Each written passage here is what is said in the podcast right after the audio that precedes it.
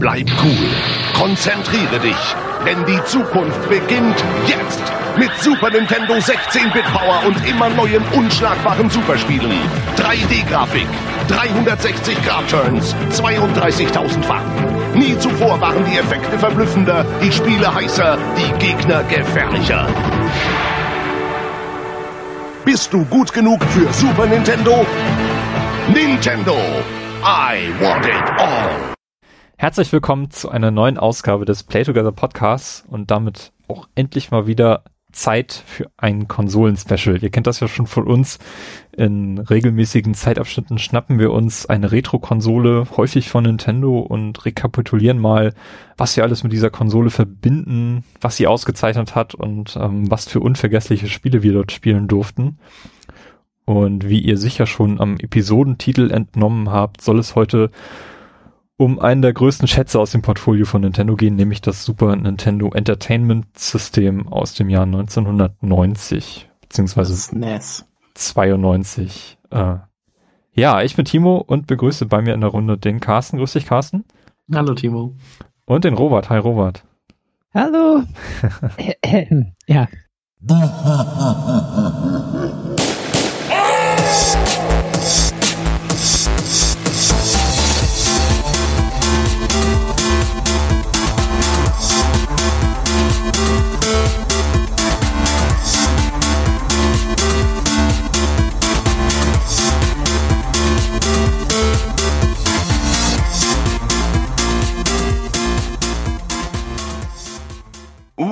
Welcome. Ja, bevor wir anfangen, ähm, nochmal der Hinweis, äh, wir haben schon Episoden zum Nintendo Entertainment System gemacht. Äh, das N64 haben wir letztes Jahr, also ziemlich genau vor einem Jahr, uns vorgenommen in einer sehr, sehr ausführlichen Berichterstattung. Und den Game Boy haben wir auch schon hinter uns. Ähm, und heute geht's zum Super Nintendo. Und erstmal frage ich euch in die Runde, wie nennt ihr das äh, Super Nintendo eigentlich korrekt in der abgekürzten Schreibweise? Sagt ihr SNES? Sagt ihr SNES oder sagt ihr SNES? Wie heißt das bei euch? Ich sage am liebsten, glaube ich, SNES. Obwohl ich das NES, glaube ich, ziemlich oft immer NES genannt habe. Aber SNES oder SNES, das klingt irgendwie so komisch, bescheuert. Robert, wie sagt man dazu in UK? Weiß nicht, ich habe immer SNES gesagt. Wenn, abgekürzt. Ich glaube, wir haben eher Super Nintendo gesagt, aber Super Nintendo, aber SNES war, glaube ich, ganz geläufig und nicht so SNES. Könnt ihr auch Snooper Nintendo sagen, aber das erinnerte mich gerade an eine Folge aus How I Met Your Mother mit dem Smoon und der Snasa. Okay. Also ich glaube, Also, ich habe mir angewöhnt, früher einfach immer Super Nintendo zu sagen. Das war für mich so die geläufigste Weise. Und die Abkürzung, die habe ich, glaube ich, auch immer SNES versucht auszusprechen. Hm. Ist halt viel Arbeit. Ja, es ist, man spart da eigentlich nichts, ne? ich sitze zu Hause immer und spiele mit dem Super Nintendo Entertainment System. Genau. Ja, äh, wer hat von euch denn das Super Nintendo besessen damals in den 90ern? Ähm, wir haben gerade im Vorgespräch versucht zu überlegen, wann, wann Carsten äh, sich die Konsole gekauft hat oder geschenkt bekommen hat. Ich weiß nicht, wie war es bei dir. Carsten? Ähm, also ich gehe jetzt einfach mal davon aus, dass, da ich auf jeden Fall weiß, dass es nach dem Umzug war, gehe ich davon aus, dass es, dass ich diese Weihnachten 96 bekommen habe, weil ich sie nämlich, also als wir umgezogen sind, habe ich mich dann irgendwie mit unseren Nachbarn oder von Nachbarn gegenüber angefreundet und ich weiß, dass die ein Super Nintendo haben oder hatten und ich bis dahin nur das NES kannte und dort habe ich dann das erste Mal das Super Nintendo gespielt. Ähm, um genau zu sein, war es nämlich Aladdin was zu einem kleinen awkward Moment führte. Denn äh, das waren zwei Brüder, die da gewohnt haben und der Jüngere war dann halt so in meinem Alter und hat mich dann irgendwie Aladdin spielen lassen und dann irgendwie das, das ähm, Zimmer verlassen, weil er auf Toilette musste oder so. Und wenn man die Gegner, man konnte die Gegner ja so mit Äpfeln abwerfen und dann haben die immer ihre Hosen verloren. Dann standen nur noch so in Unterhosen da. Und dann habe ich einen dieser Palastwachen dann mit einem Apfel abgeworfen und ähm, habe dann irgendwie gesagt, ja, zeig mir deine Unterhose. Und in dem Moment, in dem Moment lief dann der ältere Bruder am, am Zimmer vorbei und gu- guckte so rein. Und so, was? das war so peinlich. Oh je. Ja, äh, nee, deshalb glaube ich, Weihnachten 96 habe ich das denn bekommen. Also unmittelbar vor dem Launch des Nintendo 64. Ja, krass. Aber du hast ja auch sehr viel Zeit vorher mit dem, mit dem NES verbracht und äh, Bussystem stehen auch schon, was auf dich zukommt und so. Genau. Ja. Hast du da die Konsole irgendwie getauscht oder hast du dann beide Konsolen behalten?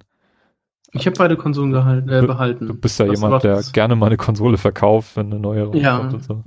Genau, also damals musste ich das halt machen wegen Geldsachen, sag ich mal. Ich habe mir das N64 ja auch gekauft von dem Geld, das ich für mein Super Nintendo bekommen habe. Aber da meine Eltern ja sozusagen das NES geschenkt bekommen haben oder sehr günstig bekommen haben und das ja auch gar nicht meins war, so in dem Sinne, ähm, haben sie mir dann das Super Nintendo so geschenkt und das NES auch noch behalten. Robert, das, wie, äh, also, ja, genau. Robert, wie war's bei dir? Äh, wann bist du in die Super Nintendo-Ära eingestiegen oder äh, wie, wie hast du die Ja. Zeit erlebt? Ähm, die lange oder die kurze Version? Die lange. Oh. Ja, die armen Zuhörerinnen. Ähm, ja, al- also ich bin eingestiegen in die Konsolen überhaupt mit der Sega Mega Drive und das war ähm, äh, Weihnachten 1991 und ähm, dann erstellte ich, äh, stellte ich mit Schrecken fest, im Computer und Video Games, das war eine Spielezeitschrift von damals, äh, äh, Januar 91 Edition. Da stand unten ähm, auf der Zeitschrift, also ich hatte äh, gerade diese Mega Drive gekauft im Geschäft, also meine Eltern haben das mir gekauft zu Weihnachten und das wartete auf mich. Und dann sehe ich auf der Zeitschrift unten Exposed inside Super Famicom, the best console yet is here. So, und ich so, nein, was?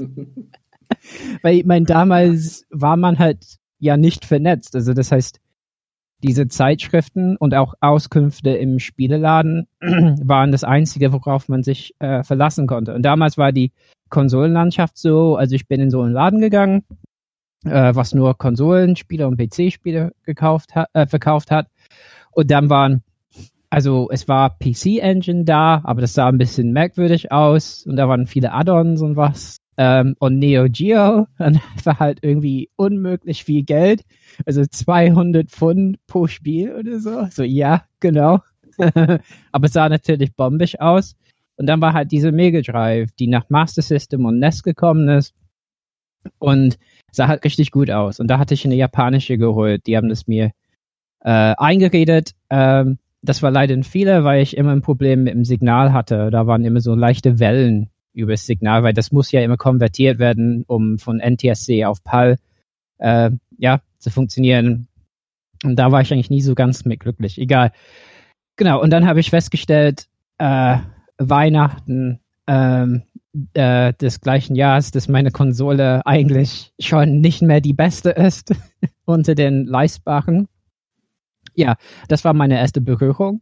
Und dann habe ich jahrelang, äh, also erstmal kam die Konsole ja in Japan raus und es hat lange gedauert, bis eine ja, europäische Version auf den Markt kam. Und deswegen war damals wie bei meinem Mega Drive, meine Mega Drive war eine japanische.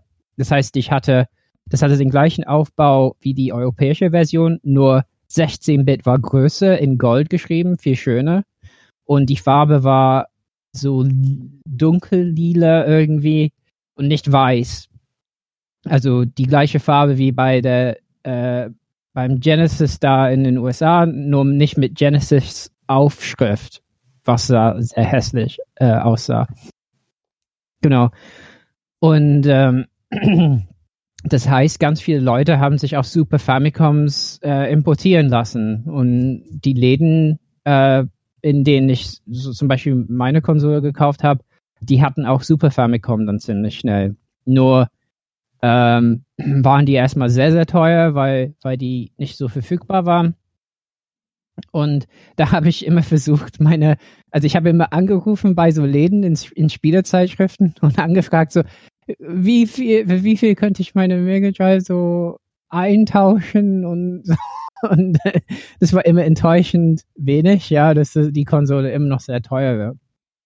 Also das heißt, Super Famicom war für mich so so ein Sehnsuchtsobjekt, ähm, wo immer, wenn ich mit dem Bus, also es hieß bei uns früher in der Schule, im Ballettinternat, wenn wir über eine Brücke gefahren sind im Bus, darf man sich was wünschen oder so, oder so, ich weiß nicht. Und immer habe ich mir ein Super Nintendo. Ist peinlich, oder? äh, immer so, oh, bitte, dass ich da doch mal ein Super Famicom bekomme. naja. Und dann kam endlich die Konsole. Also ich habe es ausgehalten, habe nicht irgendwelche Tauschaktionen gestartet. Ähm, meine, bei japanischen Spielen ist es auch das Problem, also wenn man kein Japanisch lesen kann, ähm, dann ja, muss man sich, also viele Spiele äh, kann man dann, also RPGs oder so gehen dann erstmal schlechter. Ähm, und dann kam die Konsole auf den Markt und ziemlich zum Erscheinen, also Sommer 92 hatte ich dann Super Nintendo mit Mario dabei. Genau. Besitzt ihr eure Konsolen immer noch? Also Carsten, du hast deine verkauft. Robert, wie sieht es genau. bei dir aus? Ja, ich habe die noch. Ähm, die äh, hatte ich letztens ausgepackt wieder und festgestellt, dass das super klobig ist und nirgendwo gut passt. und dann wieder weggesteckt. Ist auch ein bisschen ein Problem, wie man das anschließt äh, an neuer Fernseher. Genau, habe ich noch. Ist aber bei mir auch total vergelbt an manchen, also manche Plastikteile. Ich weiß nicht, ob wir später drüber reden. Ähm, das hat aber nichts mit Raucherhaushalt zu tun, mhm. äh, sondern mit Oxidieren von bestimmten Stoffen ähm, in, diesen, in diesen Konsolen. Ja, also es sieht halt nicht mehr so schön aus. Die Controller sehen aber immer noch so, also ich hatte zwei Controller dabei ähm, bei meiner Konsole und die funktionieren noch super gut und es ist erstaunlich einfach. Wobei natürlich ist nicht so viel Technik drin wie bei DualShock oder so. Genau, äh, habe ich noch ähm, die Spiele, die ich damals hatte, die sind noch verteilt über zwei Länder. Ich muss die irgendwann mal zusammenführen. Genau. Ja. Also ich selber hatte nie ein Super Nintendo. Äh, meine Konsolenära hat erst mit dem N64 begonnen. Das habe ich dann ja auch in der N64-Episode hier schon rekapituliert. Ähm, trotzdem verbinde ich irgendwie mit dem Super Nintendo ziemlich viel Erfahrung, weil ich halt damals in der Grundschule schon sehr häufig bei Carsten zu Besuch war und dann haben wir halt äh, vor allem Super Mario Kart, glaube ich, recht viel gespielt äh, mhm. zu zweit und ähm, obwohl das ja schon nicht mehr Grundschule war. Ja, also die Zeit der Grundschule, Übergang zur, zum, zur weiterführenden Schule. Deswegen habe ich auch irgendwie die Zeit irgendwie viel länger in Erinnerung, als sie wohl tatsächlich war. Also wenn du erst 96 deinen Super Nintendo bekommen hast und 97 hatte ich dann irgendwann das, das N64, diese Zeit dazwischen, die kommt mir irgendwie länger vor, als sie wohl tatsächlich war. Mhm. Ähm, aber äh, ähm, ja, Erfahrung und ähm, ich kann mich nicht kann so richtig mehr erinnern, wie das genau war. ich kann ja nochmal sagen, ich habe zu Weihnachten dann dieses ähm, das More Fun Set bekommen. Mhm. Das war nämlich das Super Nintendo mit dem Super Game Boy. Ich dachte nämlich, dass nur das Super Game Boy dabei war und aber Super Mario World war anscheinend auch noch dabei. Ähm, dass ich dann auch noch schon mal ein richtiges Spiel hatte und dann halt den Super Game Boy, weil ich weiß, dass ich äh, abends an Heiligabend dann in unserem Gästezimmer quasi saß, wo dann der zweite Fernseher stand, so ein kleinerer. Und dort dann True Lies, das Gameboy-Spiel, das ich mir von dir mal ausgeliehen habe, äh, dann auf dem Super Gameboy gespielt habe und mit diesen äh, Rahmen und so experimentiert habe. Aber da kommen wir ja später auch noch zu. Ja, äh, genau. Also ich habe dann häufig mal den Quellekatalog studiert, den hatten meine Eltern immer rumliegen und da war halt auch immer so zwei, drei Seiten ähm, für, für die Konsolen und so. Und da hatte ich dann halt auch versucht, mir äh, Konsole zu kaufen über meine Eltern. Das ähm, haben die aber erst am N64 dann auch mitgemacht, als ich die dann überzeugen konnte. Ich war halt ein Gameboy-Kind. Ich hatte den Gameboy, hab da sehr, sehr viele Spiele gehabt und ähm, hatte dann auch irgendwie Interesse, die dann über diesen Super Gameboy auf dem, auf dem Fernseher zu spielen. Ähm, aber wie gesagt, ich bin dann erst mit dem, mit dem N64 eingestiegen und zu meinem Leidwesen gab es ja dort nie so einen Super Game Boy Adapter. Das war immer so eine Hoffnung, die ich hatte, dass das da mal passiert.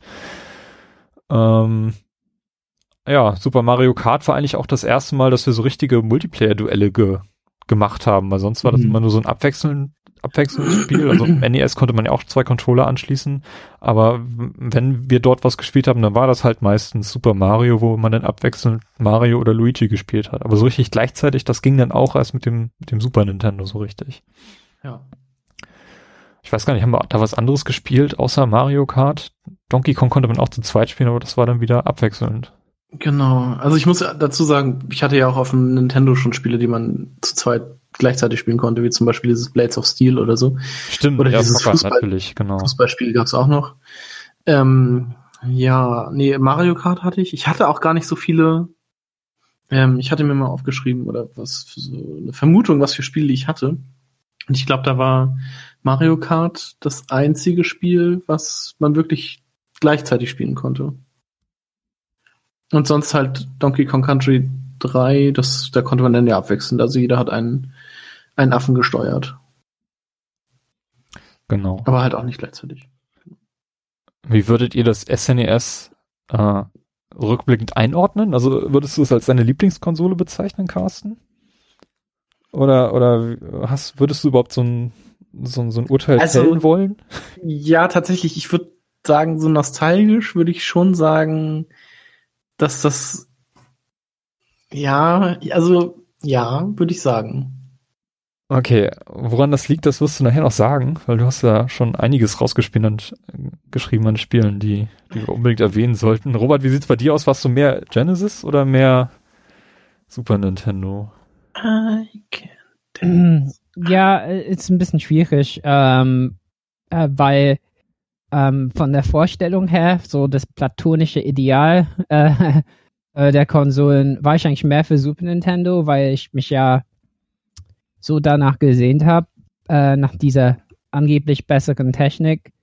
Ähm, aber ich glaube, vom Gefühl her hat Mega Drive halt mehr die Spiele gehabt, die ich gern gespielt habe. Und so hat letzten Endes Super Nintendo dazu geführt, dass ich mehr Super Nintendo ges gespielt habe, aber letzten Endes ein bisschen weniger Spaß hatte. Also mh, ähm, und ich habe, glaube ich, auch wenige Spiele dann. Äh, also vielleicht war es auch einfach die Zeit. Also da hatte ich auch in der Schule Prüfungen irgendwann und nicht mehr so viel Zeit zum Spielen. Aber ähm, äh, da habe ich einfach nicht mehr so viel gespielt wie damals direkt am Anfang äh, mit der anderen Konsole. Also ja, also Super Nintendo habe ich gute Erinnerungen dran, aber nicht irgendwie, dass ich sagen würde, das ist meine äh, Lieblingskonsole ähm, unbedingt. Ähm, und deswegen für mich und letzten Endes, wie, wie geschichtlich die Konsolen verweisen, Mega Drive und Super Nintendo für mich aufeinander irgendwie. Also ich kann die Rolle der einen Konsole in meinem Leben ohne die andere irgendwie äh, denken. Okay. Ja, das Super Nintendo erschien in Japan als äh, Super Famicom dort ähm, am 21. November 1990. In den USA habe ich irgendwie widersprüchliche Angaben gefunden. Da gab es auf der Wikipedia ist glaube ich der 13. August 91 dann als Release-Datum ähm, vermerkt. Auf anderen Seiten habe ich was vom 19.8. und 21.8. gesehen. Also ist irgendwie nicht so ganz klar, äh, was jetzt da genau stimmt. Aber auf jeden Fall Mitte August äh, 91. Und in Europa mussten wir noch viel länger warten. Da ging es nämlich erst am 11. April, glaube ich, in die UK los, 92.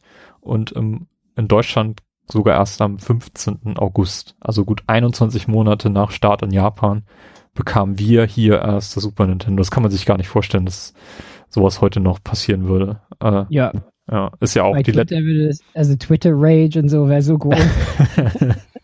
Ja, die Zeiten ohne Internet. Da war, das, das war ja immer so damals irgendwie, dass Konsolen zu unterschiedlichen Zeitpunkten rauskamen. ja. Ja. Ja, auch Spiele. Ich meine, ähm, Sonic äh, war eins der ersten Spiele, was so weltweit gleich gestartet ist. Das war früher nicht der Fall. Also die, die Spiele kamen ja ein Jahr vorher in Japan raus oder so. Und deswegen hat, hatte man dann Importkonsolen oder hat Konsolen gemoddet oder so, damit man halt nicht ein Jahr warten muss, bis die Mhm. lokalisierte Version kommt. Genau. Und ja, bis 2016 haben sich äh, weltweit ungefähr 49,1 Millionen Konsolen verkauft. vergleichsweise ist das wenig, aber ich glaube für die Zeit damals war das schon ein echter Meilenstein. Hm. Ähm, ja, also nichts im Vergleich zu der PlayStation, die dann weit über 100 Millionen später abgesetzt hat, aber ähm, Ja. das war halt auch ein schwieriger, schwieriger Markt, glaube ich. Also die das, äh, Super Nintendo ähm, musste sich, ist ja eigentlich recht spät in die 16-Bit-Ära eingestiegen. Wir hatten vorher das, das TurboGrafx X, was 1987 gestartet ist. Ähm, Genesis oder Mega Drive kam 88 auf den Markt. Und ähm, Nintendo ist dann halt erst 1990 oder fast 91 dann erst in den Markt eingetreten. Ähm, ist ja gut, Release 1990 November, da ähm, ist Nintendo mit 300.000 Konsolen auf den japanischen Markt gekommen, ähm, die innerhalb kürzester Zeit ähm, verkauft waren. Und diese, dieser Launch führte in Japan dann auch zu der damals legendären Anordnung seitens der Regierung, dass Konsolenlaunches nur noch am Wochenende durchgeführt werden Ja. durften, weil es da doch ziemlich Aufruhr dann gab. Also ja, sieht man ja heute noch. Ich meine, jetzt zur Switch ähm, liefen, zu, liefen zuletzt immer noch Bilder durch, durch meine Twitter-Timeline, wo Leute einfach äh, in ellenlangen Schlangen an, an den Märkten anstanden, weil dort gerade wieder eine Ladung Switches reinkam. Ne? Das ist, das ist eine ganz andere Kultur, die da, die da läuft. Vielleicht bisschen vergleichbar mit, wenn Apple ein neues iPhone rausbringt und Leute anfangen zu campen vor den Stores an den Tagen davor. Hm. Ich meine, in Japan war mit PC Engine und TurboGrafx und so, das war ein bisschen anders, ne? Ähm, aber ich glaube, Marktanteil in USA mit, also da hieß, glaube ich, PC Engine TurboGrafx, ne? Und ich glaube, das war nicht so, so die große Konkurrenz. Äh, in Europa eh nicht. Ähm, und ich glaube, das war auch so ein bisschen geschummelt, 16-Bit. Ähm, so irgendwie mh, sowas wie zwei 8-Bit-Prozessoren oder sowas ähnliches. Ja, aber selbst, Und- selbst beim Super Nintendo war es ja keine vollblutige 16-Bit-Konsole. Mm. Ja. Aber Mega Drive war wirklich so die, die, die Konkurrenz, ne, die vorher kam. Ja, die war, war, Mega Drive war ja auch in den USA dann sehr stark. In Europa hat man hier auch sehr viel von Mega Drive halt mitbekommen. Das waren halt einfach die beiden Player, die auch in meinem Quellekatalog immer nebeneinander aufgeführt waren. Ja. Das war halt das, was, was irgendwie sichtbar war, ja. Ja, Einführungspreis war 199 Dollar, äh, wurde damals auch viel kritisiert und ähm, von Sega auch äh, intensiv dann in Werbekampagnen aufgegriffen, weil das Genesis dann nur 149 Dollar äh, kostete zum, im Vergleich. In Deutschland kam das für 329 Mark äh, auf den Markt mit Super Mario World und wurde dann nach drei Monaten, also im November 92 zum Weihnachtsgeschäft dann auf 299 Mark reduziert. Ähm, Knäppchen. Inflationsbereinigt sind das ungefähr 250 Euro. Also ja, recht günstig eigentlich. Würde ich, würde ich jetzt mal so sagen. Mhm. Und äh, auch von diesem, ähm, von dieser Marktsituation, also das, während des NES gab es ja noch dieses Seal of Quality, was bedeutete, dass Third Party auf dem NES nur maximal fünf Spiele pro Jahr auf die Konsole bringen durften, die alle von Nintendo geprüft wurden. Und äh, es gab dann noch die Auflage, dass äh, Spiele mindestens einen Abstand von zwei Jahre haben mussten, bevor sie auf anderen Konsolen releasen. Davon hat sich Nintendo dann auch beim Super Nintendo während der Ära dann gelöst, so dass viele Spiele gleichzeitig dann auch auf Genesis und ähm, dem Super Nintendo erscheinen durften. Mhm. Habe ich jetzt auch jetzt in Vorbereitung auf die Episode noch ein paar Vergleichsvideos angeschaut, wie, wie die sich eigentlich unterschieden haben und das ist teilweise recht drastisch gewesen. Ähm, wenn man sich zum Beispiel Aladdin anschaut, das war zwei völlig Ja. unterschiedliche Spiele, die da eigentlich auf beiden Konsolen released wurden. Ja. Ja, mein noch ein Spiel, wo ein Unterschied wichtig war, war Mortal Kombat zum Beispiel, Blut oder nicht, oder ähm, Aber es Ja, war nur, betraf dann nur den ersten Teil und da war es von Genesis so, dass du da einen Code eingeben musstest, um das Blut überhaupt freizuschalten. genau. Und aber im Konsolenkrieg war das halt ein Argument. Wow. Ja. Ja, ein erstaunliches Merkmal beim Super Nintendo ist ja auch, dass äh, es ziemlich unterschiedliche Bauarten gab in den einzelnen Regionen. Ähm, also in Japan, das Super Famicom sieht ziemlich genauso aus wie das, was hier in Europa erschienen ist, das Super Nintendo.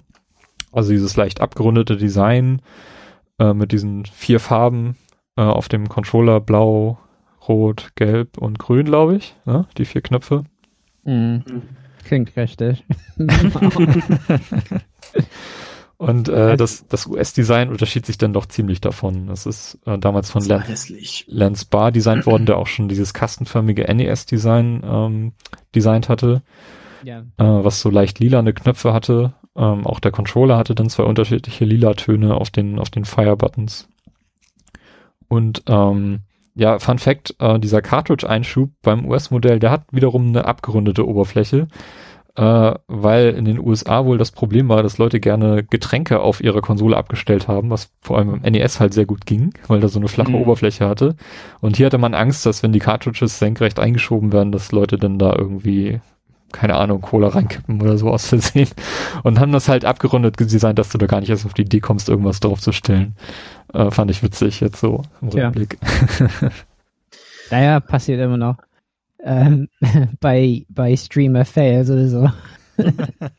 dass Leute sich was reinkippen. Aber ähm, spannend finde ich schon die Unterschiede, vor allen Dingen, ich meine, das ist immer noch, ne, heutzutage bei ähm, äh, beim Release von, ähm, von äh, vom kleinen Super Nintendo Classic äh, die Diskussion in den USA, welche Version finden die eigentlich sieht besser aus. Mhm. Ich glaube, auch viele in den USA finden tatsächlich die US US-Version ein bisschen weniger schön. Ähm, man findet halt dieses abgerundete mit den Farben einfach ansprechender, aber das ist auch sehr persönlich, weil dieses lila Farbene, das ist eine der Farben, die bei mir direkt so, also mir wird schlecht von dieser Farbe. Ich habe eine sehr körperliche Reaktion auf diese Art von lila. Das liegt irgendwie daran, ich hatte mal so ein so ein Farbmalbuch oder so als Kind und mir war irgendwie schlecht, als ich das gemacht habe oder so, keine Ahnung. Aber auf jeden Fall hat mein Gehirn sehr stark assoziiert mit lila, äh, dass mir schlecht sein muss. Das heißt, ich muss mir mir diese Konsole nur angucken und dann so, oh, nee. Ja, aber irgendwie finde ich, also vom Design her fand ich das schön, dass die immer die Knöpfe des Controllers, die sind nicht wie heute. Ich meine, bei der Switch ist es ja so, dass B und A in den Knopf eingebaut sind. Also das heißt, es ist nicht nur so aufgeklebt oder aufgemalt auf der Oberfläche. Das geht in die äh, Tiefe des, des Knopfes A und B. Also es ist richtig gut gemacht eigentlich. Also wenn du mit einem Messer äh, reinschneidest, dann kannst du A bis in den Knopf reinverfolgen quasi.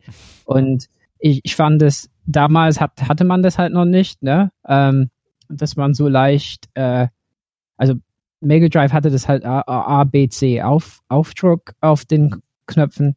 Aber irgendwie mussten die die Knöpfe kennzeichnen. Ich finde die farbige Kennzeichnung einfach sehr intuitiv. Und dann halt zwei dunkelliedende und zwei hellliedende Knöpfe, weiß ich nicht. Also ich finde, da verliert man was einfach. Äh, Ja, weiß ich nicht. Also generell hat der Controller ja vier Knöpfe mehr gehabt als beim NES, bei dem, bei der Vorgängerkonsole. Also wir haben jetzt halt vier Feuerbuttons und die beiden Schulterbuttons. Und diese beiden neuen Knöpfe auf der Hauptseite waren halt X und Y, die eben einen anderen lila Ton hatten auf der, auf der US-Version.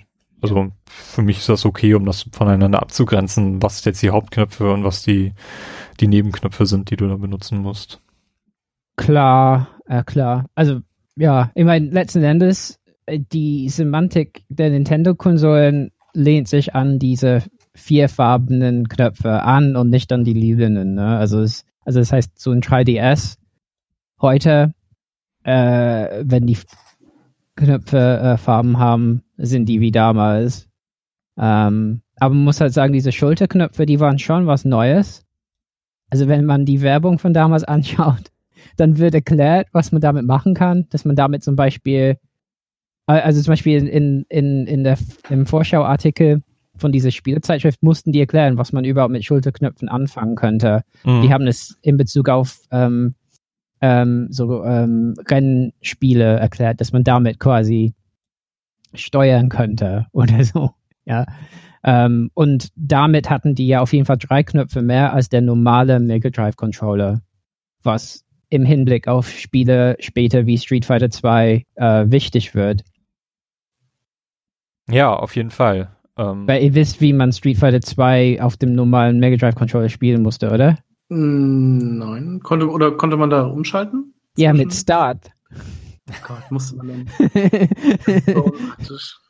ja, und deswegen haben die einen sechsknöpfigen Controller dann noch nachgeliefert. Aber ja, da, äh, also das mit den Schulterknöpfen und so, es wirkte damals einfach sehr voll, ne? Also nach den äh, NES mit zwei Knöpfen und dann Mega Drive mit drei dachte man halt vielleicht, ja, wieso braucht man sechs Knöpfe? Aber ziemlich schnell haben Spieler das benötigt. Ja, womit, ich mich immer noch schwer tue bis heute ist, äh, dass, dass Microsoft hat ja das Design aufgegriffen, also jetzt nach Sony, aber die haben halt dieses Design auch, die Benennung der Knöpfe halt aufgegriffen, A, B, X, Y, bloß vertauscht. Aber die Idee haben sie beibehalten. A ist halt der Knopf, um irgendwas zu bestätigen und B ist der Knopf, um irgendwie zurückzugehen. Und das verwirrt mich bis heute. Vor allem, wenn ich irgendwie direkt von der Switch auf die Xbox wechsle oder in den Store gehe und irgendwas anschauen will, aber nicht kaufen und dann aber auf den falschen Knopf drücke und statt zurück dann irgendwas bestätige, weil A und B halt vertauscht sind. Äh, mhm. Äh, das, das verwirrt mich. Äh, und ich, äh, ich glaube, das wird sich auch nie legen. Also wer gerne mehrere Konsolen im Haus hat und gerade Microsoft und Nintendo-Konsolen hat, äh, da muss da mittlerweile echt aufpassen. Früher gab es diese Probleme nicht. hm. Oh Mann, nee. Ja, ist mir neulich erst wieder passiert. Da war schon dann irgendwie, wollen sie wirklich kaufen? Nein! Ah, welchen Knopf muss ich drücken? Verdammt. ja, äh, in, in Japan und in den USA gab es später noch kleine Versionen von der Konsolen, also quasi Super Nintendo Mini-Konsolen. Ähm, das hieß in Japan Super Famicom Junior und in den USA New Style Super NES. Das waren halt deutlich kompaktere Versionen, wo du halt auch noch die Cartridges reinstecken konntest. Die kamen aber schon raus, als das N64 schon am Markt waren. Ähm, Habe ich hierzulande aber nie gesehen. Ich glaube, die kamen in Deutschland, haben sie diese Konsole nie eingeführt gehabt. Die hatte dann auch so ein einheitlicheres, runderes Design. Hm. Ja, und in Japan gab es zusätzlich noch eine ähm, Arcade-Version vom, vom Super Nintendo, das ist Super Famicom Box, ähm, wo der einzige Unterschied halt war, dass es halt so ein, so ein Display-Kiosk war, ähm, wo du Münzen reinwerfen konntest, um dann irgendwie ein paar Minuten lang irgendwas zu spielen. Ähm, Arcade war ja in Deutschland ja sowieso äh, eine absolute Nische. Also das hat sich ja nie, nie wirklich durchgesetzt. Ja, äh, Release Games, äh, das war gar nicht so viel. In Japan ist die Konsole nur mit Super Mario World und F-Zero gestartet. Ähm, das waren auch bei uns denn und in den USA die Release-Titel, wobei bei in den USA dann noch Pilot Wings, äh, SimCity, Gradius 3 und Final Fight dazu waren und in Europa dann vor allem Sportspiele, also Super Soccer, Super Tennis und ähm, Super R-Type haben sie hier auch als Release-Titel gehabt. Mhm. Eigentlich äh, auf jeden Fall mit F-Zero ein technisches Brett, was beigelegt war, was er wirklich dann auch gezeigt hat, ähm, was die Konsole technisch imstande ist zu bringen und auf der anderen Seite auch gezeigt hat, was mit dem Controller halt machbar ist, da du dort halt zum Beispiel die Shoulder-Buttons sehr intensiv nutzen musstest, um äh, gut um die Kurven zu kommen. Und auf der anderen Seite Super Mario World, äh, das als Nachfolger zu dem äh, Super Mario Bros. 3 auf dem NES ähm, auf jeden Fall grafisch einen enormen Sprung gemacht hat. Äh, auf der anderen Seite aber gegen das deutlich schnellere Sonic auf dem Genesis äh, zunächst rein technisch her doch Nachsehen gehabt hat. Also ähm, jetzt zum Rückblick, wenn, wenn man sich da so anschaut, wie, wie das damals war, hat, hat man Super Mario World doch eher belächelt, jetzt im Vergleich zum, zum technisch deutlich weiteren Genesis. Hat sich aber bis heute nicht gehalten. Also Super Mario World wird rekapituliert als eines der besten Mario-Spiele, was je released wurde. Mhm. Ähm, vielleicht könnt ihr da ein bisschen mehr zu sagen, weil, weil vor allem du, Carsten, hast wahrscheinlich Mario World mehr gespielt als äh, jeder andere von uns hier. Geht eigentlich. Ähm, also ja, ich habe das natürlich damals viel gespielt, weil ich halt auch so eine recht geringe Auswahl an Spielen hatte. Ähm, ich, es ist halt auch gut, aber ich find's halt nicht so gut. Also für mich ist es halt auf keinen Fall das beste Mario aller Zeiten. Obwohl es halt schon ein gutes Jump and Run ist im Vergleich zu anderen Titeln, die zu der Zeit so rauskamen. Wie hast du das denn im Vergleich zu, zum Vorgänger gesehen, also zu Mario Bros. 3, was ja auch ein extrem gut äh, rezipiertes mhm. Mario-Spiel halt angesehen wird? Ähm, also da fand ich es auf jeden Fall schon besser, weil man, weil es ja auch coole Items gab, wie zum Beispiel dieses, obwohl gut, ähm, in Teil 3 gab es ja auch schon diese, diesen äh, Tanuki Dings, dieses Blatt, mit dem man fliegen konnte, aber irgendwie fand ich das Cape ein bisschen cooler, obwohl man damit nicht so, also da konnte man dann ja auch noch diese coolen, äh, ich nenne das jetzt mal diese Sturzstampfattacken machen oder so, das fand ich halt schon ganz witzig und dann gab's, ich weiß nicht, irgendwie, also ich fand's schon cooler als den Bra dritten Brothers Teil und vor allem konnte man, gab's Yoshi als, äh, als Sidekick. Genau, Ja, der ja auch auf dem Cover war. Äh, Das erste Ja, genau. Mal, dass, dass Yoshi erfunden wurde, beziehungsweise äh, das war ja schon geplant, dass er in früheren Spielen auftaucht, aber Mhm. so technisch richtig möglich war es ja erst hier bei Mario World. Und, genau. Genau, das war halt auch sehr cool. Dann konntest Da- du dessen Fähigkeiten benutzen. Was, was konnte er? Der konnte Gegner runterschlucken und dann Feuer speien oder so, ne? Ja, es kommt immer drauf an, was er. Also mit roten Schildkröten konnte er Feuer speien, mit, äh, ich glaube, also grüne hat er einfach so wieder ausgespuckt, dass die dann ganz normal, als wenn man draufgesprungen wäre, halt die, äh, die Panzer durch die Gegend fliegen. Mit Blau war auch noch irgendwas und Yoshi konnte, hatte, es gab noch so Superflügel, mit denen er auch fliegen konnte und sowas. Und es gab super viele Secrets und diese Star Road und sowas, obwohl ähm, gab's, ja gut, Secrets und so gab's ja auch bei den anderen Mario-Spielen schon, aber irgendwie kam das da noch mal so extra, so richtig rüber. Weil es gab immer so äh, gelbe Level, in denen dann halt nichts passierte und dann gab es halt noch rote Level, in denen man immer einen geheimen Ausgang oder irgendein Geheimnis finden konnte und so alternative Wege öffnen konnte. Was in einem Level auch zwingend äh, notwendig ist, um überhaupt im Spiel weiterzukommen. Das habe ich, als ich das letztens, also damals, letztens vor, was weiß ich, wann ich das das letzte Mal gespielt habe, nochmal gemacht habe, ähm, habe ich, das ist irgendwie so ein Geisterhaus im Wald, irgendwie in der Welt 5 oder so. Und da muss man einen alternativen Ausgang finden, weil sonst läuft man immer nur im Kreis und muss dieses Geisterhaus immer wieder machen. Und ich habe diesen Ausgang einfach nicht gefunden. Oder wusste nicht mehr genau, wie man da hinkommt. Und wenn dann irgendwie eine halbe Stunde immer musste ich dieses Haus immer nochmal neu spielen. Ähm, das fand ich dann auch damals ganz witzig und ganz cool, auch diese, diese Star Road zu, zu finden. Das waren ja dann nochmal irgendwie extra schwere Level und so, die auch immer, die man irgendwie auch mit Yoshi, glaube ich, spielen musste. Man, kon man konnte, wenn man wollte, das Spiel auch in zehn Minuten irgendwie durchspielen, oder? Also wenn man, wenn man wusste, was, was zu tun ist. Äh, Bestimmt. Bestimmt. Weil, also weiß ich jetzt nicht mehr genau, aber irgendwie konnte man das bestimmt machen. Also Speedrun weiß ich nicht. Ähm, Ich kann ja mal gucken. aber ich meine, da war auf jeden Fall jede Menge Content drin. Ähm, ähm, weil ich glaube, ich hatte damals nie hinbekommen,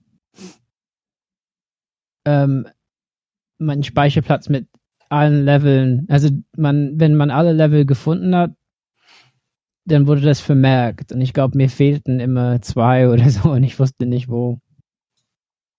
Ähm, ja. Aber ich meine, vor allen Dingen in der Werbung, mein, die Sega-Werbung hat da halt richtig gezogen im Vergleich, also mit dem Vergleich, ne, mit Sonic ist, äh, also die kam ja mit diesem Marketing Ich fand das immer furchtbar. Blast Processing, ja, und dafür war Sonic gegen Mario halt das Beispiel, ja, Mhm. dass Mario halt langsam im Vergleich aussieht. Und Die Ja. haben da Werbung gemacht mit einem Rennwagen und so. Und, äh, Nintendo war so ein, so ein, keine Ahnung, so ein Waggon, was irgendwie so gerade noch vorankommt. Also total schlimme Werbung. Aber Blast Processing war letzten Endes erfunden. Also manche meinen, es hat was damit zu tun, dass der Prozessor ein bisschen, also schneller war als beim äh, Super Nintendo, aber egal, letzten Endes hieß es nicht wirklich konkret was, aber das hat schon irgendwie gezogen. Aber ich muss sagen, die Reviews damals waren nicht so, dass die gesagt haben, das ist schlechter als Sonic. Also das war halt auch, ich damals, als ich nur Sega hatte, dachte ich, ja, Sonic ist das Beste überhaupt. Mhm. Aber die Reviews haben äh, Mario halt sau gelobt eben, ne? Weil eben ähm, die Levels, ich meine, die sind halt so viel vielfältiger als, als bei Sonic. Ähm, die Welt erkunden, so ein Overworld haben, ne, wo eben Geheimnisse drin sind, die wirklich nicht leicht zu finden sind. Ähm, man, da steckt halt viel mehr Tiefe äh, drin. Und man hat auch noch so ähm, grafische Elemente, die neu waren, also skalieren, also dass zum Beispiel Gegner, Endbosse dann rein und rausfliegen aus dem Bildschirm. Mhm. Ähm, das ist schon äh, neu gewesen auf Konsole. Oder auch wie Levelübergänge funktionieren mit diesem äh, Geräusch, so, so ich kann es nicht machen, so oder so, ne? Also wenn man im Schloss war und alle Pixel lösen sich auf und, und tauchen dann wieder auf. Das war schon beeindruckend einfach. Und die Musik. Also die Musik hat schon mal gezeigt, dass die Konsole einfach ziemlich gut so Klavier, also sehr gut Klavier abbilden kann, also abspielen kann. Also viel besser zum Beispiel als, also die, der, der Kampf der ähm, äh, äh, Soundprozessoren der Konsolen von damals ist ein riesiges Thema. ähm, aber Super Nintendo hat schon da, damit gezeigt, also Klavier und so klassische Musik äh, kann die Konsole äh, richtig gut. Und es war komplett neu. Ja, es gab ja auch äh, irgendwie in diesen unterirdischen Leveln, dann hast du so einen Hall-Sound auf dem ganzen Spiel gehabt und so. Das ja, war schon, ja, war schon sehr beeindruckend. Cool. Ne? Ja, ja, mein, die Musik ist immer noch toll. Also, ne, also kann ich immer noch so du du du du du also du du du du, du. ja also ja genau also ist halt wirklich also ich glaube das hat schon viele best äh, äh, bestes Spiel des Jahres gewonnen also das glaube ich schon aber in der Werbung klar dieses Argument mit Schnelligkeit versus Sonic ähm, Deshalb ja. habe ich Sonic übrigens auch gehasst. Ja. Also es gab irgendwie, ich habe, ich weiß nicht, irgendwie in der Screen Fun oder so gab es mal ein, auch so ein Bild, wo Sonic dann abgebildet war und dann stand da drunter irgendwie sowas wie irgendwie schneller als kleine dicke Klempner. Mhm. Und da dachte ich mir so, was fällt euch ein, ihr Arschlöcher? was fällt euch ein, irgendwie mein Mario so schlecht zu reden? So, dann, mhm. Seitdem habe ich Sonic einfach gehasst ich meine, man muss ja sagen, Mario konnte fliegen, ne? Der hat so einen Umhang, so einen gelben Umhang bekommen. Mhm. Äh, wenn man eine Feder äh, eingesammelt hat und damit konnte man fliegen. Das konnte Sonic nicht. Und das heißt, die Level hatten auch so eine, äh, auf der Z-Achse waren auch viele Sachen, die zu entdecken waren. Ähm, und von daher, nee, also ich, das Spiel war schon, also als, als Spiel bei einer Konsole dabei, war es schon ein Hammer. Äh, ich mein, ich wurde nie so ganz damit warm, glaube ich. Ich weiß nicht wieso. Ir irgendwie so Stimmung des Spiels oder so. Aber ich habe es auf jeden Fall durchgespielt und, und viel gespielt und mich geärgert, dass ich die le letzten Level nicht mehr finde. Ähm, ich glaube, das war irgendwas Chocolate Road oder so. Da war so, ich glaube, da habe ich immer irgendwas, da musste man irgendwas in einer bestimmten Zeit machen oder so. Das weiß ähm, ich leider auch nicht mehr. Ja, also man konnte Sachen freischalten, wenn man in einer bestimmten Zeit fertig wurde, glaube ich. Und, ähm, oder so. Ich, ich bin mir nicht sicher. Aber auf sein. jeden Fall, da waren Level mit, mit Stoppuhr und so verschiedene Sachen. Also schon, also wie halt Nintendo das immer wieder macht, ja, mit ihren Hauptspielen, dass die da so Gameplay-Mechaniken voranschreiben. Das war schon da äh, reichlich zu sehen. Ja, was, und, was mich und, immer überrascht hat, ist, dass nach Super Mario World eigentlich nichts mehr kam, so in der Richtung. Also es mhm. kam kein Super Mario World, was man wirklich als den echten zweiten Teil bezeichnen würde. Na, ne, also beim NES gab es drei Mario Brothers Spiele, wobei er auch, auch diskutieren kann, ob der zweite Teil jetzt wirklich der zweite Teil ist. Aber es gab es gab zwar ein Spiel, was Super Mario World 2 hieß, aber das war eigentlich was völlig anderes. Mhm. Und nächst, äh, auf dem Game Boy gab es dann nochmal Super Mario Land 2, was man noch als echtes Mario bezeichnen kann, auch wenn es nicht direkt von Nintendo kam. Und danach gab es erstmal 15 Jahre lang kein richtiges 2D Mario mehr. Wisst ihr, habt ihr irgendwie eine Idee, woran das liegen könnte? Also gab es, meine Vermutung ist, dass, dass ähm, Nintendo einfach weitergehen wollte und vor allem mhm. als 94 dann Donkey Kong Country da war, haben sie auch gesehen, dass da irgendwie dieser, dieser Markt dann auch gut besetzt ist und dass es da jetzt nicht unbedingt Bedarf gibt an einem neuen 2D Mario. Aber warum hat das denn so lang gedauert, bis wir dann auf dem DS erst wieder ein richtiges 2D Mario bekommen haben? Hm. Schwierig, oder? Ja. Das war auf dem 2D, äh, achso, das war das New Super Mario Bros. Ja. Ja gut, das, warum während, des, während der N64-Zeit nichts kam, das, das ist klar. Also da haben alle auf 3D abgefahren und versucht da irgendwie ja, klar. einen Weg rein. Das war dann ja halt Gamecube und so weiter auch noch der Fall. Also da gab es einfach, ich glaube, da hatte Nintendo einfach nicht das Bedürfnis, wieder auf 2D zurückzugehen. Weil es ja in 3D der, auch funktionierte. Ja, aber selbst auf dem GBA gab es ja kein Mario. Da gab es ja nur diese Ableger vom, vom NES und Super Nintendo, die halt neu aufgelegt wurden, aber es gab keinen eigenes Mario-Spiel. Und das, das habe ich, das verstehe ich bis heute nicht, was, was da los war in der Zeit. Mhm. Vielleicht, weil sich auch diese Ableger so verkauft haben, ohne dass, also da, dass halt der Bedarf an Neuentwicklungen nicht da war. Dass Nintendo nicht im Zugzwang war, irgendwie was Neues zu machen. Hm. Also ich weiß es ich mein, auch nicht. Die, die, das ist immer ein bisschen schwierig, da reinzugucken hinter die Kulissen von Nintendo. Ich meine, ich glaube, äh, die Spiele wurden sehr perfektionistisch entwickelt und man weiß halt nie wirklich, was da bei Nintendo wirklich äh, so entwickelt wurde und einfach nie das Tageslicht gesehen hat oder so. Ja, ähm, stimmt natürlich auch. Also wenn man sich die Mario-Spiele seitdem anschaut, das sind immer perfektionistische Spiele und die, die releasen auch nie ein Mario, was nicht irgendwie strotzt von neuen Ideen. Ähm, also, keine Ahnung, jetzt selbst beim, beim neuesten Mario Odyssey habe ich jetzt auf dem, auf dem Trailer, der jetzt bei der jüngsten Nintendo Direct gezeigt wurde, da ist so viel neues Zeug drin gewesen, dass ich wirklich fast hinübergekippt bin und mich jetzt mega auf dieses Spiel freue, weil es einfach vollgepackt ist mit Ideen und Gameplay-Feinheiten, die, die einfach Sinn ergeben in dem Fall. Oder Mario 3D World ist eins meiner liebsten Mario-Spiele, weil es einfach so viel Content und, und Ideen gibt, die überall da auftauchen. Also ich erinnere nur an die Mario Kart Stage, die es dort drin gibt und solche Dinge. Und plötzlich ist einfach, einfach diese rieses, diese riesen Mario 2D-Lücke zwischen 1990 und 2006 oder 5, ich weiß gar nicht, wann dann das äh, DS-Spiel erschien, die ich irgendwie einfach merkwürdig finde. Also ich weiß nicht. Naja, ähm, trotzdem, Mario, Mario, Super Mario World ist auch das meistverkaufte ähm, Spiel auf dem Super Nintendo mit über 20 Millionen Einheiten. Ähm, danach. Ja, bei jeder Konsole dabei war? Ja, genau. Es ist halt sehr häufig dann auch gebundelt gewesen. Das gilt eigentlich für alle Spiele, die in dieser Liste der Best-Selling Games stehen. Also Mario All-Stars ist dann schon auf Platz zwei mit über 10 Millionen Einheiten. Donkey Kong Country auch wieder ein Jump'n'Run.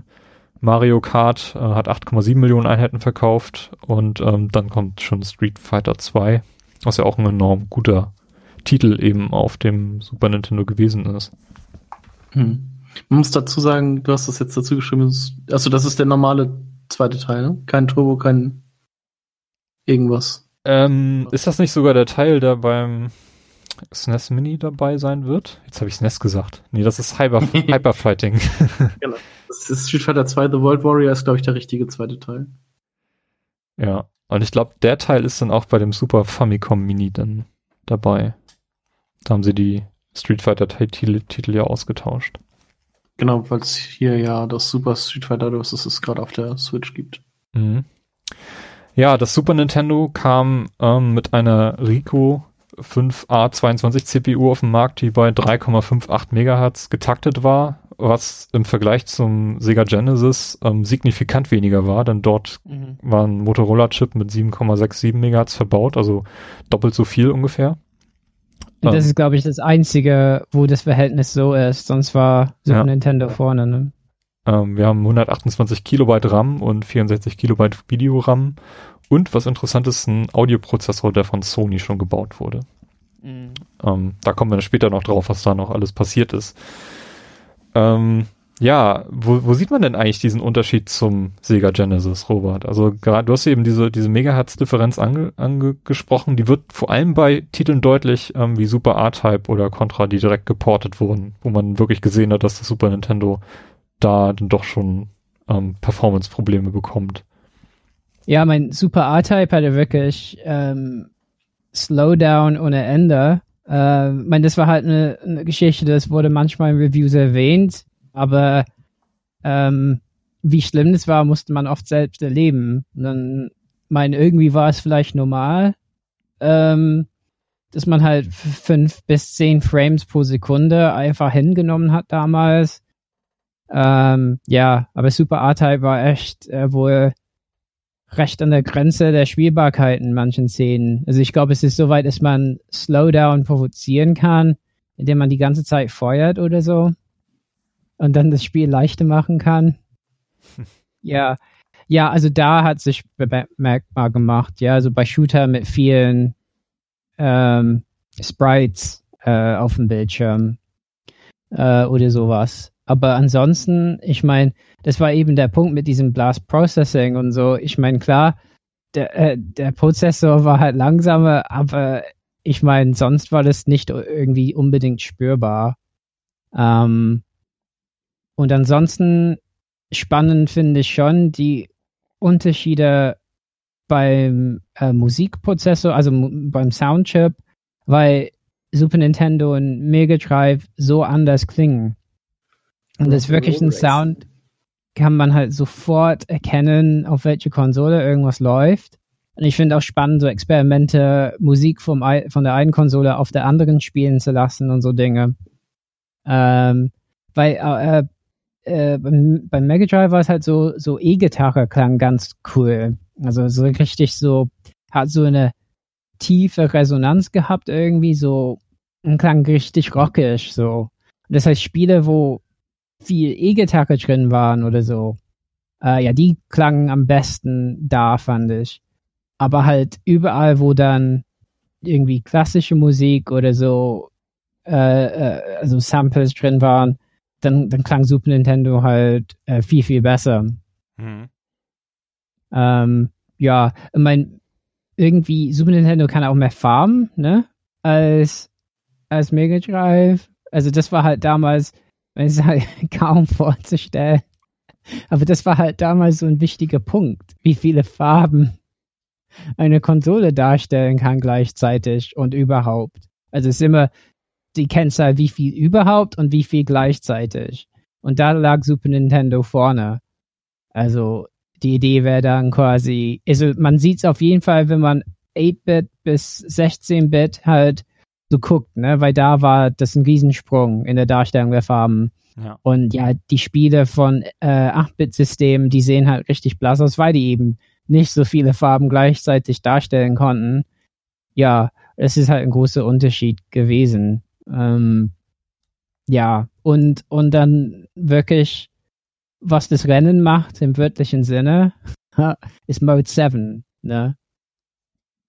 Beziehungsweise überhaupt diese ganzen Mode-Geschichten. Also es gibt ja Mode 1 bis 7, also insgesamt acht Modes und die, das sind alles Hintergrundlayer, die halt gleichzeitig dargestellt werden können. Das ist auch etwas, was, was du auf, auf den ersten Blick halt siehst, wenn du ein 8-Bit-Spiel und die 16-Bit-Version dann siehst. Also wenn du jetzt zum Beispiel Metroid anschaust, da hast du halt überhaupt keine Hintergrund, ähm, das ist alles schwarz im Hintergrund. Du hast nur im Vordergrund dann dieses Level-Design. Und dann schaust du dir die Super Nintendo-Fassung an und da, ähm, keine Ahnung, schaust du dir irgendwie Mario an, wo im Hintergrund halt sieben oder sechs, sechs Layer so hintereinander geschachtelt sind oder auch ähm, Donkey Kong Country hat da sehr viel mhm. ähm, Nutzen draus gezogen, dass du halt wirklich so, so ein tiefen Gefühl plötzlich für die ganzen Spiele hast, das vorher einfach nicht da war. Ähm, und das ist halt Mode, diese ganzen Modes, die es da gibt. Und Mode 7 ist in dem Moment besonders, weil das ein Layer ist, den du kippen kannst. Und zwar nicht nur wie bei Mario Kart quasi, dass du dann das Gefühl hast, du fährst halt auf einer Rennstrecke rum, auf so einer gekippten 2D-Ebene, sondern du kannst auch dafür sorgen, dass das Layer teilweise im Vordergrund vor dem Spieler stattfindet. Da haben auch ähm, Spiele wie äh, Contra, glaube ich, ähm, ja, bisschen was draus gezogen. Flugzeug äh, von von äh, hinten nach vorne und das ist, ist auch Feuer vorne und so. Gab es das bei Super Castlevania oder war das, wo die Kronleuchter ja. so, so äh, ja. von hinten nach vorne schwingen und äh, genau. äh, diese komische Röhre, durch die man geht, wo sich der Hintergrund andauernd dreht? Ja, genau, äh, das war sowas auch wie die Bosse aus Mario World, ähm, die so Bildschirme ja, genau, die dann nach vorne, genau die werden halt als Hintergrundlayer einfach aufgezoomt, weil du halt nicht nur das kippen kannst, sondern eben auch mhm. stretchen und ähm, skalieren mhm. kannst. Und dann, danach werden sie halt als das Sprite halt dargestellt. Also da haben, sind sehr, sehr viele Tricks gewesen, was man da damit machen kann. Ja, ich meine, man sieht's ja auch ein bisschen, mhm. muss man sagen. Weil ich meine, die zoomenden Objekte, die sehen schon ein bisschen komisch aus. Aber damals war man einfach beeindruckt. Ähm, ja, und das ist wirklich eine Neuheit und etwas, womit die halt sagen konnten, also das war Fan Fanboy-Futter dann zu sagen, ja, aber das, das kann die Sega-Konsole eben nicht. So war's. Ja, und, äh, und F-Zero eben als Starttitel ist auch ein gutes Beispiel dafür, was eben nicht nur die Shoulder-Buttons halt sinnvoll benutzt hat, sondern eben auch dieses Mode 7 in einer Art und Weise, mhm. was halt, was du vorher nicht gesehen hast. Das ja. stimmt, ja.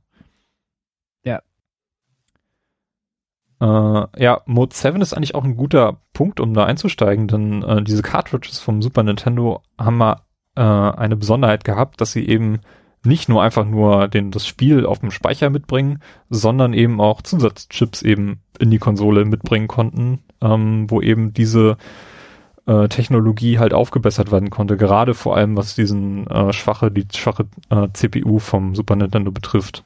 Ähm, und diese Mode 7 Spiele, die haben sich sehr, haben sehr häufig auf diesen DSP-Chip zurückgegriffen, der eben vor allem diese Mode 7 äh, Layer-Geschichten ähm, ja wahrscheinlich schneller hat laufen lassen oder so. Also die, die findest diesen Chip halt überall, wo Mode 7 benutzt wird, Super Mario Kart, Pilot Wings F-Zero, um das zu nennen, und auch die ganzen RPGs, äh, die Carsten euch nachher noch vorstellen wird, die häufig so die Oberwelt halt in diesem Mode 7 Design halt dargestellt haben. Also Terranigma, die Final Fantasy Spiele oder Secret of Mana.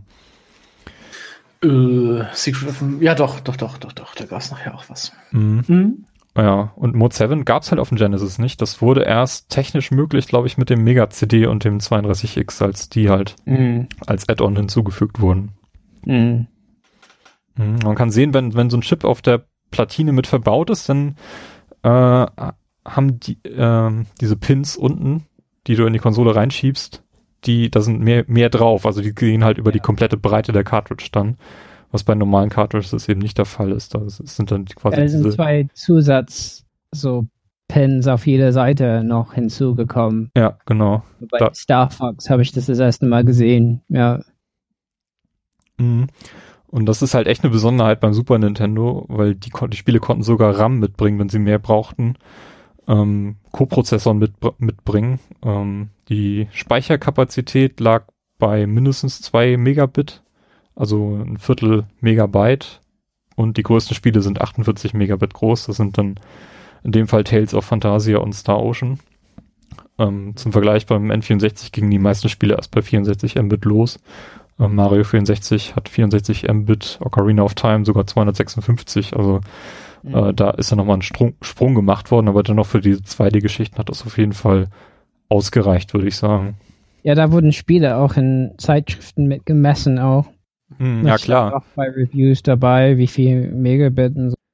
Ja, das wurde, war auch Werbemittel. Also selbst im offiziellen Club Nintendo Magazin äh, hast du zumindest zur N64-Ära dann auch gesehen, ähm, immer, stand immer dabei, wie viel Speicher das auf der Cartridge belegt. Und auf dem Super Nintendo habe ich zumindest bei den größeren RPGs gesehen, dass da dann Mhm. stand, ja, hier 32 Mbit, das ist ein Riesending. Das Mhm. klingt so absurd. Ja. Aber äh, ich meine, die Konkurrenz äh, bei Sega hat schon versucht, irgendwie mit so einem S SVP, VP, äh, VP-Chip ähm, ähm, beim Rennspiel, was war das? Ich habe es eben ge gewusst, jetzt nicht mehr. Se Sega Rally oder sowas? Äh, nie, äh, b -b -b ist jetzt blöd.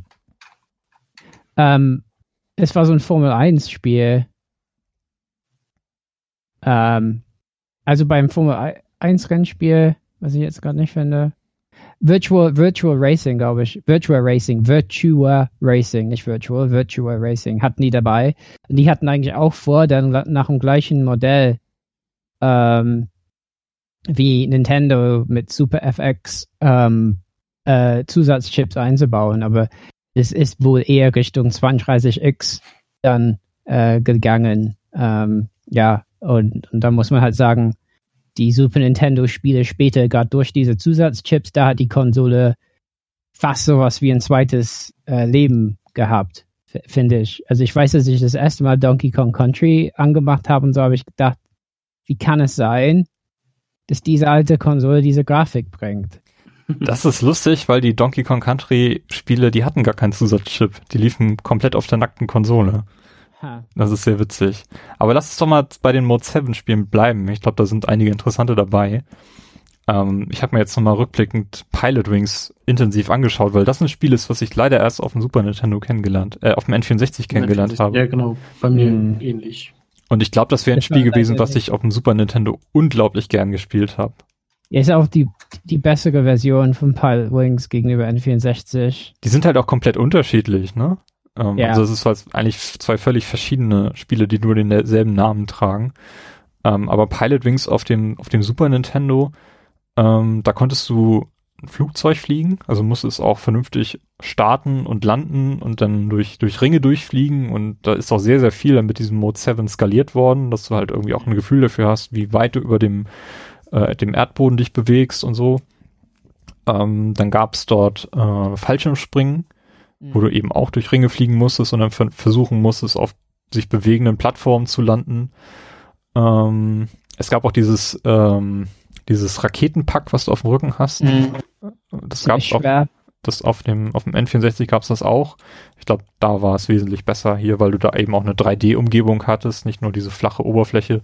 Aber trotzdem, ähm, jetzt rückblickend, das hat, das hat echt klasse ausgesehen. Also Mhm. Gerade auch wenn diese, wenn dieses Layer nicht einfach nur äh, sich von dir wegbewegt, also dass du quasi an Höhe gewinnst, sondern dass auch die Perspektive sich so ein bisschen ändert, dass das, dass das Layer auch, diese Oberfläche auch gekippt wird, wenn du irgendwie versuchst halt, ähm, keine Ahnung, steil zu landen oder einen Blickwinkel von, von normalen geradeausfliegen mit dem, mit dem Jetpack dann auf die, auf die Landeperspektive, damit du dann noch genau in dem Kreis landest, in dem du landen sollst, um die maximale Punktzahl zu bekommen. Also das war, das, das war schon, sah schon echt 3D-mäßig aus. Das so, war ja, ich echt beeindruckt. War, war ein Hammer. Also ich weiß, ich habe es gesehen im Laden, da war ich auch so, oh, ich muss diese japanische Konsole kaufen, weil es gut aussieht. ja. Ich meine, kam nicht in Frage, aber klar, hat Eindruck gemacht. Ich finde es echt schade, dass Pilot Wings jetzt beim Nintendo, bei der Classic SNES nicht dabei sein wird. Ja. Mhm. Ist super schade, ja. Wie geht das eigentlich? dass es nicht dabei ist. Ich meine, okay, man muss halt sagen, es ist schon schwer spielbar heutzutage. Ich meine, es war damals auch schwer und die N64-Version war eigentlich in der Steuerung besser. Nur hat, also eigentlich, ich habe die N64-Version sehr viel gespielt. Ähm, irgendwas hat es ein bisschen verloren, aber trotzdem war es gut. Aber seitdem ist halt Pilot Wings einfach ein bisschen gestorben. Das ist super schade. Ja, gerade das erste Spiel es hat schon bei Leuten in meinem Alter sehr viel Eindruck gemacht, so. Hm. Ich war da leider auch nie Fan von. Also ich kenne es halt auch seit dem äh, Nintendo 64 und irgendwie fand ich das seltsam. Also das erste, was ich dann irgendwie in irgendwelchen Kaufhäusern gespielt habe, wo das da rumstand, war dann halt entweder dieses Jetpack, mit dem ich nicht klarkam, oder diese, diese Sprungstiefel, die ich total mhm. bescheuert fand. Und ja. das hat mir irgendwie so das Spiel ein bisschen verdorben. Mhm. Du musst, in der N64-Version konnte man Leute äh, aus Kanone ja, sowas. C-Scheiben schießen. Ja. Ich glaube, ich fand das alles einfach nur ziemlich schwer damals, wenn man, ja. wenn man dann halt irgendwo am, ähm, an so einer Station stand und dann nichts von dem Spiel wusste und einfach nur so ein bisschen irgendwie fünf Minuten, sechs Minuten da reingespielt hat, dann hat man da nichts. Ja. Deshalb, aber das hat mir das Spiel dann halt so ein bisschen verdorben, leider. Pilot Wings äh, ist auch irgendwie so eine Serie, die, äh, die irgendwie ein Potenzial verschenkt hat. Also mit jeder Version mhm. merkst du irgendwie, da hätte man mehr draus machen können. Also beim Super mhm. N64 hatte ich halt immer das Gefühl, dass es halt so ein Spiel ist, wo ich mich in der Welt verlieren kann, wo ich halt auf Entdeckungstour gehen kann. Aber es gab einfach zu, zu wenig Möglichkeiten. Ne? Es gab nur dieses eine Flugzeug ähm, es gab relativ wenig Feedback, was du dann bekommen hast und wenn, wenn, du halt mal was entdeckt hast, das war halt echt selten, dass du irgendwie so in eine Höhle reinfliegen konntest, wo du irgendwas einsammeln konntest. Das war halt alles so ein bisschen, bisschen nackt. Aber auf der anderen Seite hattest du halt dieses, diese doch recht großen Inseln mit sehr viel mhm. Terrain, mhm. wo du halt auch irgendwie ausprobieren konntest. Du konntest irgendwie durch die Städte fliegen, ähm, hast dann zumindest Verkehr gehört, auch nicht, wenn, wenn nicht gesehen.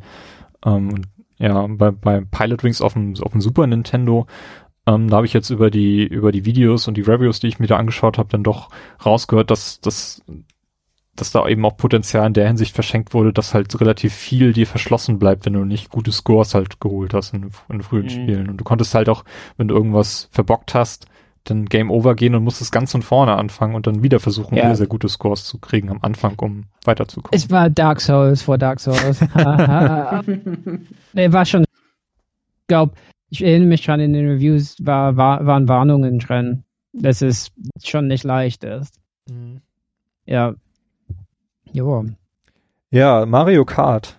Das erste Mal, dass Mario in ein Kart reinspringt und dann gleichzeitig ähm, so einen Start hinlegt, dass das ähm, War es das erste Mal, dass Mario etwas anderes gemacht hat, als zu springen und Das ist eine Frage. Also ich glaube, er war schon Gast in anderen Spielen, so bei Mario, nee, nicht bei Mario Tennis, bei Tennis auf dem NES, wo er irgendwie den Schiedsrichter hat gespielt ja hat und so. Genau.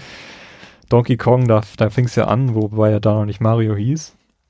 Ähm, aber Mario Kart auf dem Super Nintendo, das war ein Brett damals. Also das haben wir wirklich war rauf und runter gespielt. Geil. Ja. das war, also das war so cool. Vor allem, ja, wie schon gesagt, dann gegeneinander auch der Battle-Modus damals. Und einfach so, was für, was für Rennen ich mir da mit meinen Freunden und so alles geliefert habe, das war so cool. Das hat wirklich Spaß gemacht. Ähm, wobei ich jetzt heutzutage so sagen muss, es sieht halt schon recht veraltet aus, leider.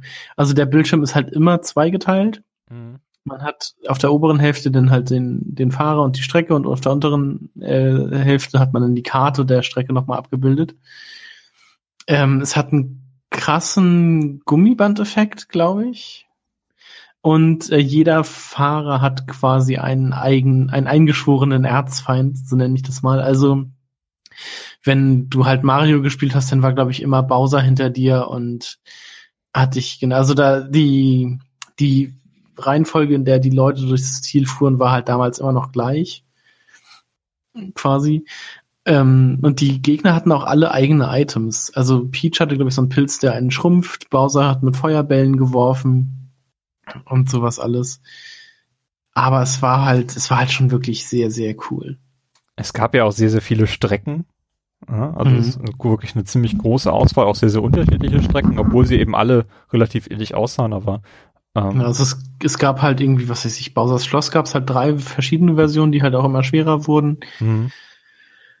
Und also es wiederholten sich halt Strecken, die dann aber immer unterschiedlich gestaltet waren, aber es gab halt sehr viele Szenarien, in denen man gefahren ist. Diese Donut-Ebene und halt Bowser's Schloss, die Regenbogenstrecke, diese komische Schoko-Strecke mit den Maulwürfen und sowas. Geisterstrecke gab's auch schon, ne? Genau, den, ja genau, die Geisterstrecke gab's, ähm, wo man auch sehr cool immer mit dieser, die Feder, die es damals ja noch gab, die ja jetzt in Mario Kart 8 Deluxe wieder drin ist, ähm, da konnte man auch sehr coole Abkürzungen nehmen.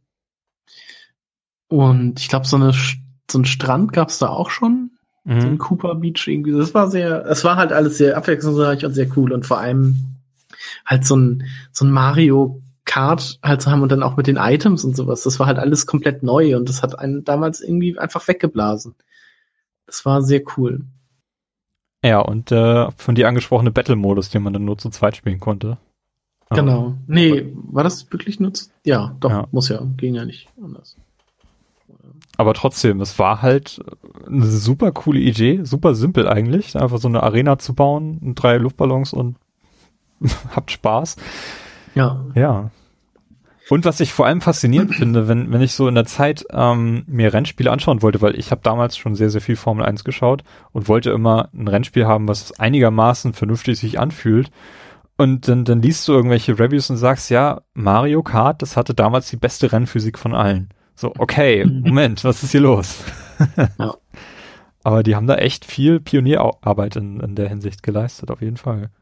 ich finde das schon irgendwie witzig, was Nintendo da immer wieder so ausprobiert hat, auch nachher. Also, dass, dass die Mario halt einfach immer in andere Fran äh, Fran Franchises und sowas gepackt haben, auch mit Smash Brothers oder sowas, einfach Ja, sowas zu wagen. Und dass das dann halt auch immer klappt. Und dann halt auch Mario Golf und Mario Tennis und so ein Kram. Mario Party. Mario Party. Genau. Das war schon sehr cool. Ich meine, das SNES-Spiel ist ja ziemlich bekannt für Rubber Banding, oder? Also Ja. das, Mhm. äh, ja, genau. Das, es war Ja. furchtbar. ja. Aber das war auch bei F-Zero ein Problem. Ähm, Hm. Da sind Da zwar nur kann ich vier nicht so Fahrzeuge auf, der- auf der Rennstrecke gewesen, Mhm. aber auch da gab es extremes Rubberbanding, was dir aber Also- auch geholfen hat. Also wenn du, da konnte nie jemand abhauen. Wenn du jemanden, wenn jemand abgehauen ist, dann, dann konntest du ihn wieder einholen. Und auf der anderen Seite konntest du aber auch nicht wegfahren von anderen Leuten, weil die Aber dieses Spiel hat mich so genervt. Also in, äh, da waren ja äh, drei Schwierigkeiten oder so, ne? Mario Und- Kart jetzt noch? Nee, F-Zero. F-Zero. F-Zero. Und da auf super schwer, oh Mann, da bin ich schon, glaube ich, ein paar Mal ausgerastet. Das habe ich halt leider nie so oft gespielt, weil es auch nur ein Freund von mir hatte. Und Mhm. bei, wenn ich bei dem zu Hause war, habe ich das dann irgendwie mal, mal eben so gespielt. Der hatte auch irgendwie Street Fighter 2 und sowas. Ähm, deshalb habe ich das nie allzu lange gespielt, aber ich fand das halt auch schon cool. aber war halt kein Mario Kart. Ich mein, die GameCube-Version ist noch schwerer, das ist ein anderes Thema, aber es war schon knifflig, ja. Vor allen Dingen, also F-Zero, weil da so die Strecken teilweise sehr, sehr äh, schwer gestaltet sind mit ne, sehr, sehr abrupten äh, Kurven und so Dinge. Nee, Von F-Zero habe ich die N64-Version sehr ausgiebig gespielt. Mhm. Die fand ich sehr gut. Ja, das war auch mehr so meins. Also F-Zero X hat extrem profitiert von der 3D-Umgebung und dem, dem Stick, dass du halt präziser steuern konntest und dann ähm, diesen viel mehr Fahrzeugen auf der Strecke. Aber trotzdem F-Zero auf dem, auf dem Super Nintendo, das, das war halt vor allem als Launch-Titel Ja. ein Meilenstein, definitiv. Also und auch die Musik. ist Die auch Musik, unglaublich. Ja. Ja, oh, super. Du, du, du, du, du, du, du, du. ja. Ah, Moment. Ah, Energiegetränk von Destiny 2 aufgemacht. Yay. Sehr gut. Wir werden nicht von Activision Blizzard gesponsert. Ich schon. Auch nicht von diversen Browserherstellern, die es da so gibt. Die, die haben mir einen Chip eingepflanzt auf der Gamescom. Ja, aber wusstet ihr, dass F-Zero eigentlich äh, äh, Formel 1 als Vorbild hatte? Also Formel 1 F-Zero Hm. tatsächlich? Das ist auch Okay. immer wieder so ein Detail, was gerne mal vergessen wird. Hm. Auch wenn das so Antigraph-Fahrzeuge sind, die da rumfahren. Ja, Obwohl das wir ja seit Mario Kart 8 wissen, dass da durchaus Räder durch da sein können. Ähm, Ja. Nee, also gut, wenn man sich so ein Design von so einem Auto anguckt, kann man vielleicht darauf schließen, aber mir war das jetzt auch nicht so klar. ja, ich meine, da waren vier, äh, vier Charakter, ne? Captain Falcon, ähm, Diese Schildkröte, ja. dieser Doktor Ja, und dann noch der, der gelbe. Nee, warte, oder war der gelbe der, die Schildkröte? Nee, oder? grün war, nee, Also, nee, das, das, also Captain Falcon hatte das blaue Auto, der, blau, ja. der, Und der, der- der Doc hatte das rote. Und, und war nicht ein Sumo-Kämpfer mit Rosa? Ja, doch, ich glaube schon. Ja. Ein Sumo-Kämpfer mit Hose? Ja, Warte. Ich kann mich an den vierten echt nicht erinnern. Ach so, doch. Ja, naja, dieser, dieser Samurai-Typ. Nee, das ist Ja. doch der Doktor, oder? okay. Samurai, nee. Wie sah denn der Doktor aus? Ach. Ähm, Der gelbe ist dieser, ja, ja, ja. Ich dachte, der Samurai, also Samurai Goro heißt er und ich dachte, das wäre der Dog. Aber Und dann gab's da noch diesen, diesen gelben. Ich weiß auch nicht. Da konnte man dann die verschiedenen Fahrzeuge ausprobieren. Also Captain Falcons Fahrzeug war irgendwie so alle im, in allem Durchschnitt und die anderen hatten so spezifische Fähigkeiten oder so. Captain Falcon im Blue Falcon, Dr. Stewart im Golden Fox, Pico Mhm. in der Wild Goose und Samurai Goro in der Fire Stingray. Ja. Fire Stingray, ja genau. Und das war halt, Fire Stingray war schwer, äh, äh, lag gut in den Kurven, aber ein bisschen langsamer. Aber also das habe ich schon ausgiebig gespielt. ja, sehr cool, dass F-Zero auch beim NES Classic, SNES Classic dabei sein wird. Ja, bin mal gespannt. Also, wenn ihr das nicht so gespielt habt, auf die Eindrücke, weil ich, ich fand das Spiel sau schwer. Also ich habe es immer Aber bei immerhin hat meinem, man Speicherstände dann. ähm, wenn wir bei meinem Cousin zu Besuch waren, der hatte das und da habe ich das auch sehr, sehr viel gespielt und die, die haben da das Spiel auch geliebt und da Tournaments ausgefahren und Okay. ähm, ich bin sehr, sehr vertraut mit dem Spiel und ich hab, also deswegen war ich auch sehr, sehr gehypt auf die N64-Fassung, als die dann danach erschienen. Mhm. Ähm, Die Gamecube, ich- Gamecube-Fassung ist die habe ich auch noch schwer. gespielt, ja. Die hatte Die dann so zehn, so zehn, zehn Herausforderungen, die unglaublich schwer wurden, so ab Level Ja. 3 oder so. Also das war Genau. krass, ja. Ich glaube, ich kam bis sechs. Ich glaube, ich bin auch nicht weiter als sechs gekommen dann, ja. Ja, Ja. Ja, und danach ist das Franchise irgendwie untergegangen. Ne? Es gab auf dem GBA, gab es glaube ich zwei Titel, eins zum Anfang, eins zum Schluss. Ähm, Wii haben wir ausgesessen. Es gab U- Ja, doch. auf der Wii U gab es einfach diese Mario Kart, das Revival, was super cool ist. Also ich liebe diese Strecke dort, Mario Kart 8. Und da war auch noch so ein bisschen Hoffnung, dass sie vielleicht F-Zero mal wieder auspacken, aber Mhm. nix. Vielleicht ja auf der Switch. Ja. Auf der Switch geht ja so einiges. Da ist ein guter, guter, Ich glaub's nicht. guter Zeitpunkt. Da ist schon eher Mix drauf. Nee, ich, ich sehe das nicht. Ja, aber ich finde, ähm, ich habe seitdem auch viele Future Racer mal ausprobiert und keins gibt mir irgendwie dieses Gefühl der Kontrolle, wie es F-Zero gemacht hat. Also Hm. ich, ich verstehe nicht, wo das Geheimnis also- liegt. Hm. Nicht, So. nicht mal Wipeout oder sowas? Ja, Wipeout, hat mir nie was gegeben. Ich glaube, da habe Okay. ich zwei Titel mal ausprobiert. Extreme G gab es dann auf dem N64 auch noch. Das habe ich, das war, war okay, aber das war nicht, nicht F-Zero. Und Fast RMX, das ähm, habe ich auf der Wii U und jetzt auf der Switch gespielt. Das, das ist für mich kein, kein F-Zero. Da, da fehlt irgendwas. Tja. Ja, so viel zu den großen Mode 7 Games. Ähm, äh, es wurde halt auch in kleineren Dosen halt auch bei anderen Spielen benutzt. Contra 3 hatten wir erwähnt. Ja. Ähm, Aber wobei Contra 3 ist, was wir nicht erwähnt haben, war, es gab ja Level 2D scrollen und es gab aber so zwei Top-Down-Level, wo man eben ähm, eigentlich sollte es so aussehen, als würde man mit dem Fallschirm oder beziehungsweise in der europäischen Version ist man ein Roboter, das heißt, man springt einfach raus aus dem Flugzeug, keine Ahnung und der Boden dreht sich. Also man wählt den Punkt aus, wo man auf der Karte anfangen will und dann dreht sich der Boden, als würde man mhm. dahin fallen. Und das war schon, und dann war diese Musik. Und das war schon richtig cool. Das war schon so eine Geschichte. Dann holt man jemanden, sagt, schau mal, was man spielen kann. Und dann.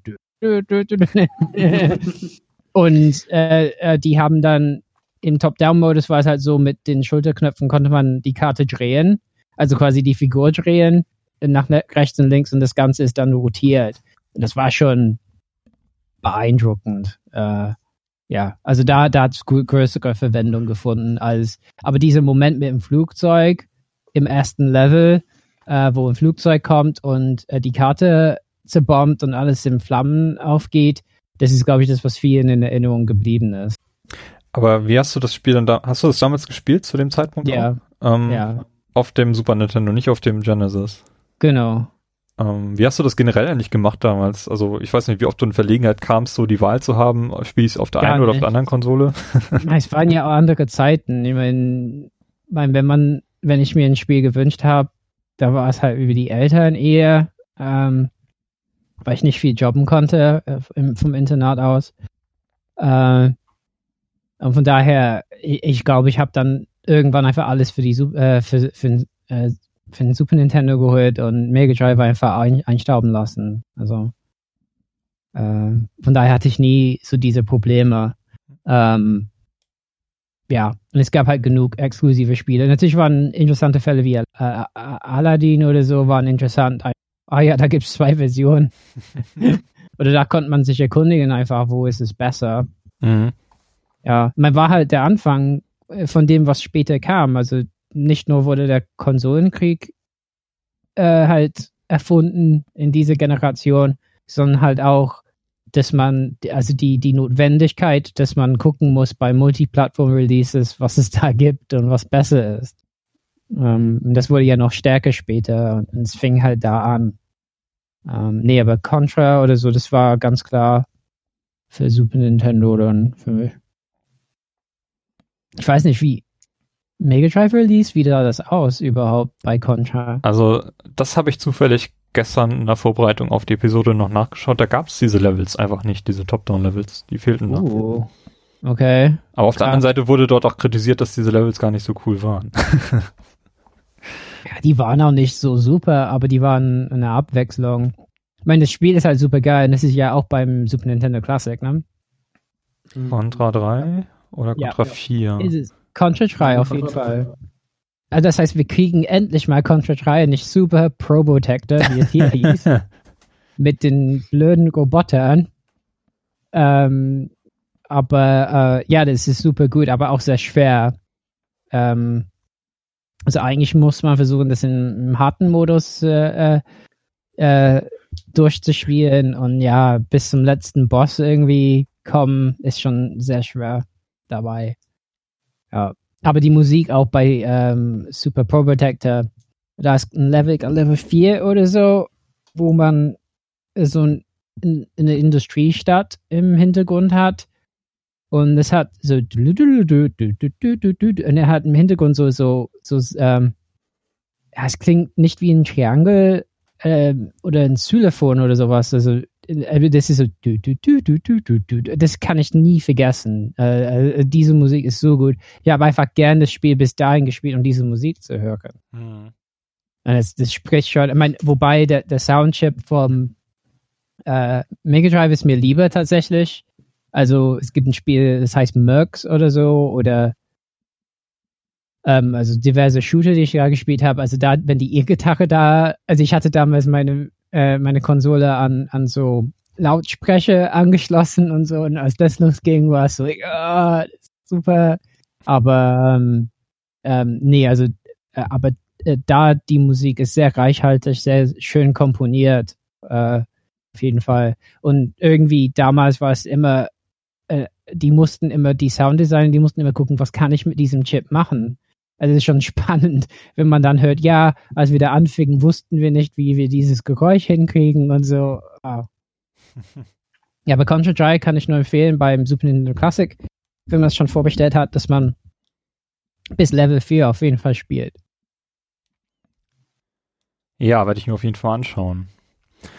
Ja, ein anderer Chip, der hier auch schon mal gefallen ist, der Name ist der Super FX Chip, äh, der auch äh, Mario heißt, also Abkürzung für Mathematical Argonaut Rotation und Input Output, kurz Mario, so steht es glaube ich auf dem Chip geschrieben. Ähm, das ist ein Chip, von dem es zwei Versionen gibt. Die Version 1, äh, die bis zu 10,5 Megahertz äh, rennen kann, während die Version 2 sogar volle 21 Hertz schafft, also wesentlich ein Vielfaches mehr von dem, was die eigentliche SNES-Hardware eigentlich packt. Und das ist auch dann die Zeit, wo es, wo es dann, wo man von einigen Entwicklern schon gehört hat, dass sie den Super Nintendo eigentlich nur noch einen Brick genannt haben, der das Bild aus der Cartridge quasi direkt an den TV durchleitet, weil einfach so viel dann auf diesem Chip dann gerechnet wurde. Ja, diesem Chip verdanken wir Spiele wie Star Fox, also wirkliche 3D-Spiele, wo echte 3D-Polygone dargestellt werden konnten, das nur eben durch diesen FX-Chip ging, ähm, auch wenn die ohne Texturen waren. Aber Star Fox, Robert, du hast es in deiner besten Liste sogar, die wir nachher noch ähm, mhm. äh, präsentieren wollen, ja. Ich sag nicht wo, aber ich sag, dass es äh, auftaucht. ähm, ich habe leider auch erst hier den N64-Titel von Star Fox ähm, ja, gespielt. Also Super Nintendo habe ich, glaube ich, nur mal in Aktion gesehen, aber trotzdem, ähm, was hat Star Fox damals so besonders gemacht? Ja, ich meine, okay, die Szene ist so, ich habe gerade das Internat fertig, bin 16, weiß nicht, was mit meinem Leben los ist und äh, hol mir dann ein Spiel und das war Star Fox und ähm, da war ich auch so im Internat und äh, äh, in meine Heimat zurück, wo ich niemanden mehr kannte. Und da war ich sehr traurig, weil ich niemandem zeigen konnte, wie toll dieses Spiel aussieht. So sehr hat es mich weggeblasen. Ich war so, ja, Freunde jetzt haben wäre schön. so, weil das einfach unglaublich war. Also, ich meine, man hat es gehört und Reviews gelesen und so, aber ähm, da am Anfang ist so eine Sequenz, äh, wo die Schiffe starten und so. Und das war schon äh, so der Eindruck war, ich kann nicht, also ich, ich konnte nicht glauben, dass das machbar war, sowas. Obwohl es ja richtig schlecht aussieht für heutige Verhältnisse. Eben weil du erwähnt hast, ne? Äh, das, ist, das sind zwar Polygone, aber äh, ohne Texturen. Das heißt, meistens sind das so Wireframes mhm. ähm, im Spiel. Also das sieht man ja, wenn man Schaden nimmt, äh, dann ist man eigentlich nur so so ein Wireframe und da sind überhaupt das ist nicht mehr ausgefüllt, das Schiff und so.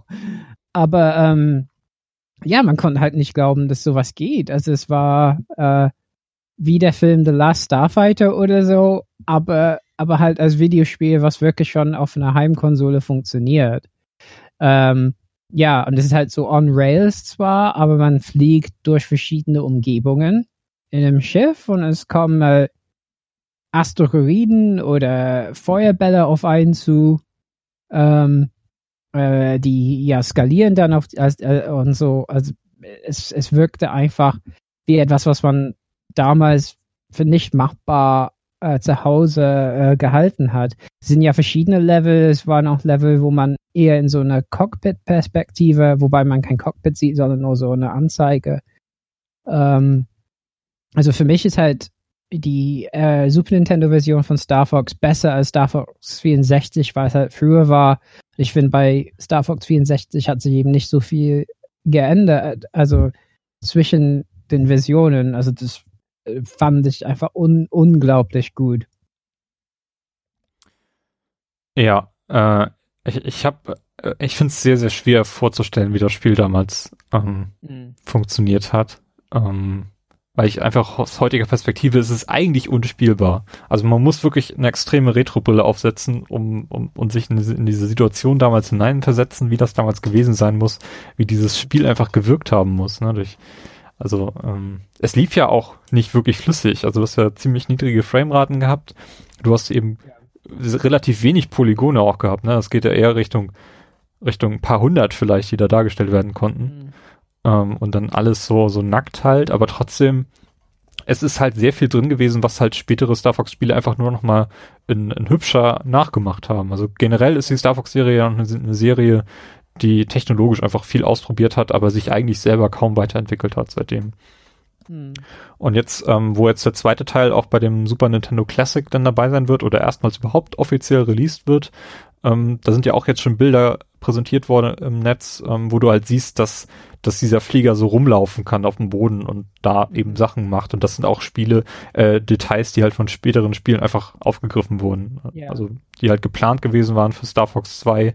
Das ist ja dann nicht released worden, weil es dann auch schon ein Zeitpunkt war, wo, das, äh, wo die Playstation relativ stark war und 3D-mäßig natürlich auf einem ganz anderen Level stattfand. Sega Saturn gab es schon. Ähm, ich glaube, da wollte man sich auch technisch vielleicht so ein bisschen ähm, nicht die Blöße geben, dass man, dass man so ein Ding dann noch raushaut, aber ja, das war halt der Grund, warum Star Fox 2 dann letztendlich nie erschienen ist und mhm. jetzt zum Glück dann doch nochmal kommt, ja. ja, ähm, ich weiß, ich glaube, ich habe das vor Jahren mal in einem anderen Podcast erwähnt, aber ähm, das Raumschiffdesign der A-Wing finde ich großartig. Mhm. Ja. Habe ich damals auch äh, zu der Zeit, als äh, Star Fox rauskam, aus Lego nochmal nachgebaut. Und damit dann immer gespielt. Hast du Star Fox gespielt? Ich habe Star Fox gespielt, ja. Star Wing, wie es hierzulande hieß? Das hatten die gleichen Nachbarn. Äh, Freunde, nach, nee, nicht Nachbarn, das waren äh, noch Freunde von äh, aus Altwittenberg damals, die das hatten die halt auch äh, F-Zero und äh, Street Fighter hatten und bei denen habe ich das dann auch mal gespielt und fand das recht cool. Also dieser Grafikstil war halt was anderes, man musste sich da vielleicht so ein bisschen dran gewöhnen, aber an sich war das schon ein ziemlich cooles Spiel. Ja, und erstmal richtiges 3D auf, auf der Konsole, die mhm. eigentlich nie dafür ausgelegt gewesen war von, von Anfang an. Das ist schon, schon ein starkes Stück. Wenn du Framerate an, ansprichst, muss man auch hinzu, äh, äh, muss man auch einräumen, bei uns war es wahrscheinlich noch schlimmer, weil wir die PAL-Version hatten. Mhm. Und das gilt für eigentlich alles, was wir bisher besprochen haben. Ähm, also, äh, wenn man damals keine Konsolen gespielt hat und sich nicht mit Retro-Konsolen beschäftigt hat, ist es ein bisschen verwunderlich. Aber das Problem eben zwischen NTSC und PAL war halt damals, schon so ein Thema, was finde ich nicht genug von Spielezeitschriften thematisiert wurde. Eigentlich gar nicht, äh, oder? Zum Teil. Ich habe es ab und zu gelesen, schon. Ähm, weil, ich meine, der Punkt ist einfach, äh, PAL hat ja 50 Hertz und NTSC 60 Hertz und dafür hat PAL eine höheren äh, vertikalen Auflösung. Und das hat dazu geführt, dass unsere Spiele, ich glaube, um was war es, 17 Prozent oder so, mhm. äh, langsamer liefen. Ich glaube 16,7 oder so Prozent habe ich mal gelesen. Also spürbar langsamer. Und äh, dass wir Balken oben und unten hatten. Und das war einfach Normalität. Äh, dass wir diese Balken und, und die Langsamkeit konnte man halt erst feststellen auf dem Vergleich. Aber das heißt ja sowas wie Mario Kart.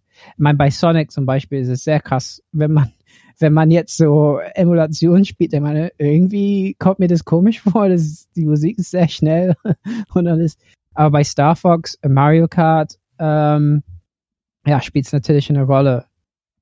Ähm, und das heißt, wenn, also die Unspielbarkeit von Star, Starwing war wahrscheinlich noch, ja, erschwert bei uns ein bisschen. Ähm, was sehr schade ist, ja auch. Aber damals habe ich das nicht gemerkt. Dann war es normal, oh, jetzt Jetzt muss die Konsole halt ein bisschen, bisschen arbeiten, ist okay.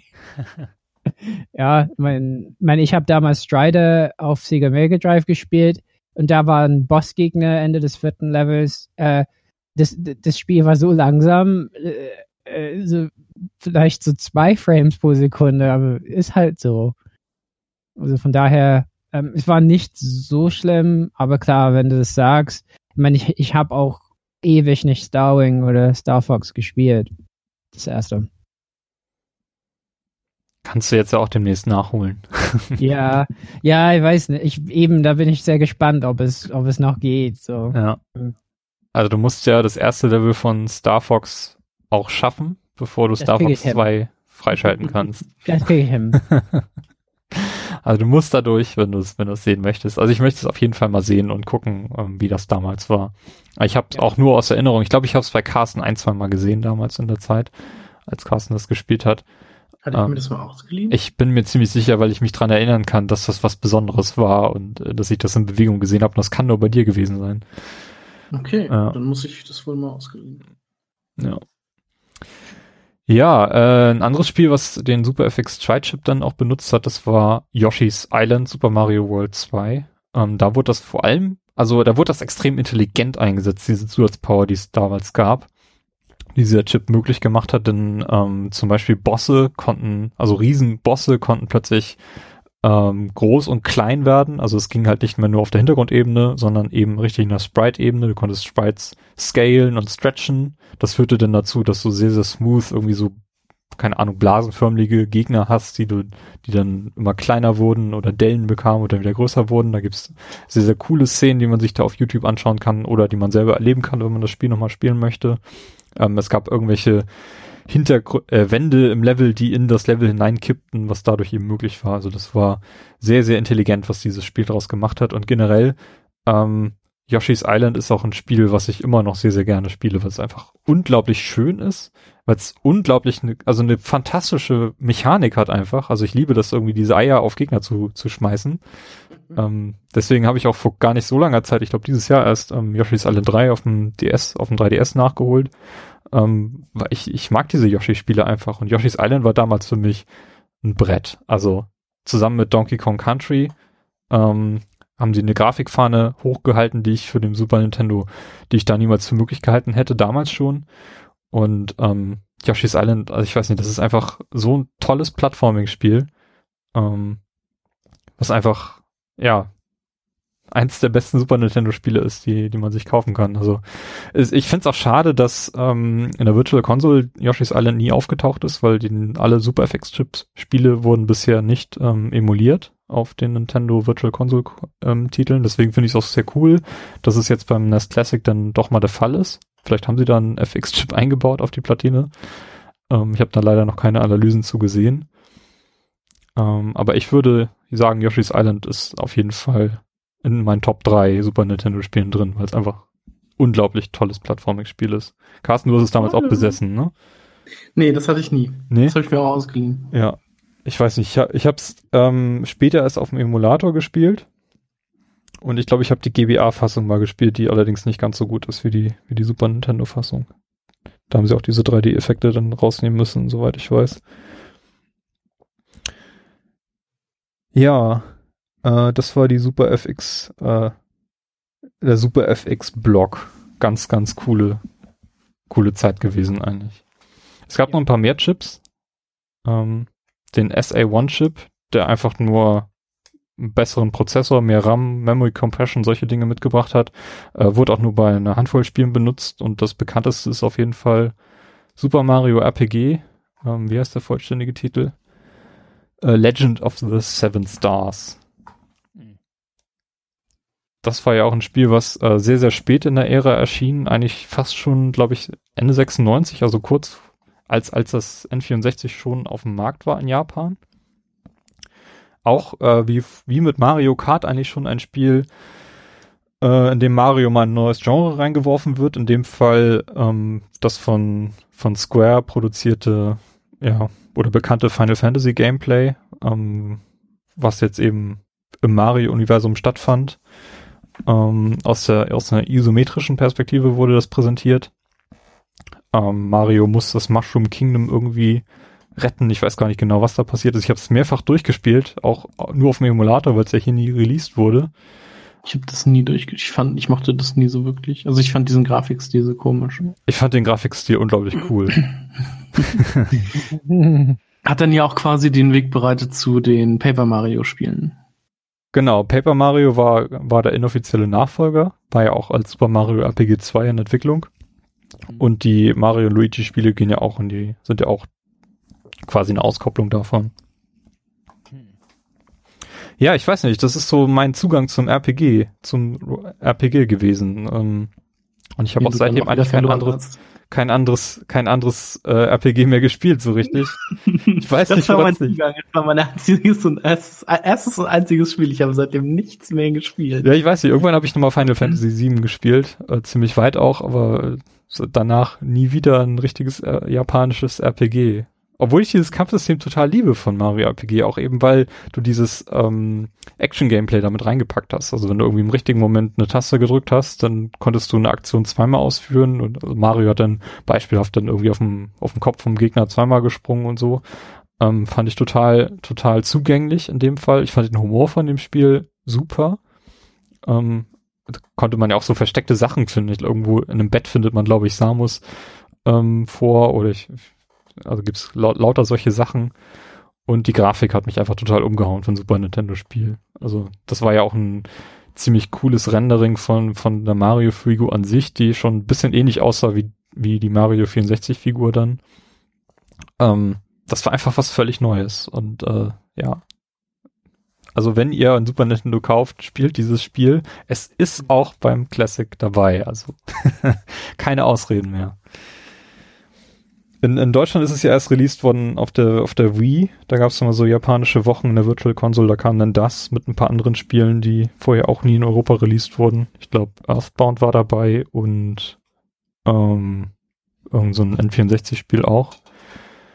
Äh, also es gibt es offiziell in, in, Deutschland zu kaufen. Auch auf der Wii U Virtual Console kann man das spielen. Und ja, das demnächst ja auch auf dem Classic, genau. Robert, du hast das nie gespielt, ne? Mm nee. Ich, ich, ich fand es auch damals sehr merkwürdig, dass ich da äh, noch gesehen habe, dass äh, das Spiel erscheint, ja.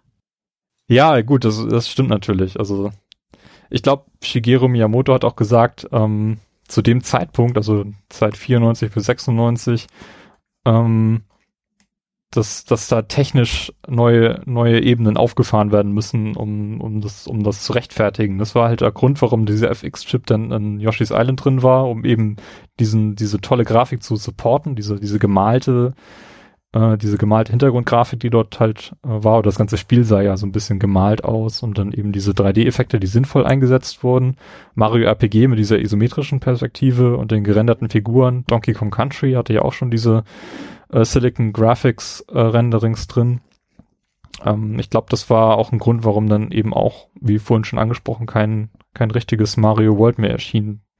Weil man hätte sowas dann machen müssen. Und das war halt eine Voraussetzung, die Nintendo sich selber gesetzt hat. Ja, ja, äh, um, die, um diese Chip-Ära abzuschließen, Capcom hat auch noch ein bisschen was gemacht. Die haben eigene Chips entwickelt, diese CX4-Chips, die vor allem in Mega Man X2 und X3 äh, eingesetzt wurden.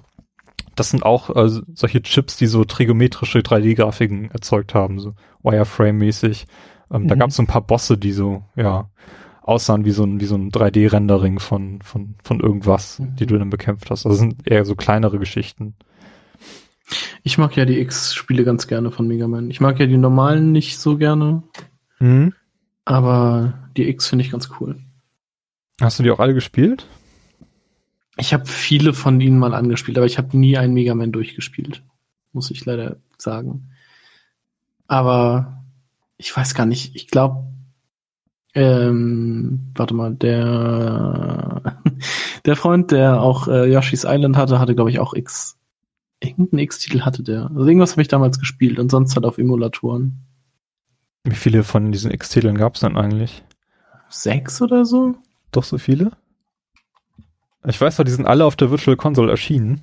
Äh, Capcom war da sehr, sehr hinterher, dass die, dass die da, da released wurden. Ich glaube, da gab es recht viele. Ich weiß aber nicht, wie viel, wie viele insgesamt. Mega Man X gibt es, oh, X, X2, X3, X4, X5, X6, X7 und X8. Wow. Sind die alle auf dem Super Nintendo erschienen? Nee, X8 ist PlayStation 2, Na, okay. X7 auch. Ja, so über alle Konsolen verteilt. Ich glaube, ist das nicht sogar bis X6 noch auf der. Nee, X6 war PlayStation 1. Und GameCube. Naja, sowas halt. Fand ich aber immer hübscher als die normalen Mega Man-Spiele. Ja, auf jeden Und damit Fall. ein bisschen zugänglicher. Das war ja auch irgendwie das Ziel, dass das alles so ein bisschen moderner, ein bisschen, bisschen poppiger aussah als auf dem, auf dem, S, auf dem NES, wo er heutzutage, ich weiß nicht, Mega Man 9 und 10 sind ja erst viel später erschienen dann mit dem, mit dem Mhm, 8-Bit-Look die kamen oder versucht, genau. diesen 8-Bit-Look nachzu, nachzuempfinden. Ja. ja, und die ganzen grafischen beeindruckenden Spiele wie, wie Donkey Kong Country, die erschienen dann in der Zeit 94 bis 96, 1 bis 3, ich glaube jedes Jahr dann einer.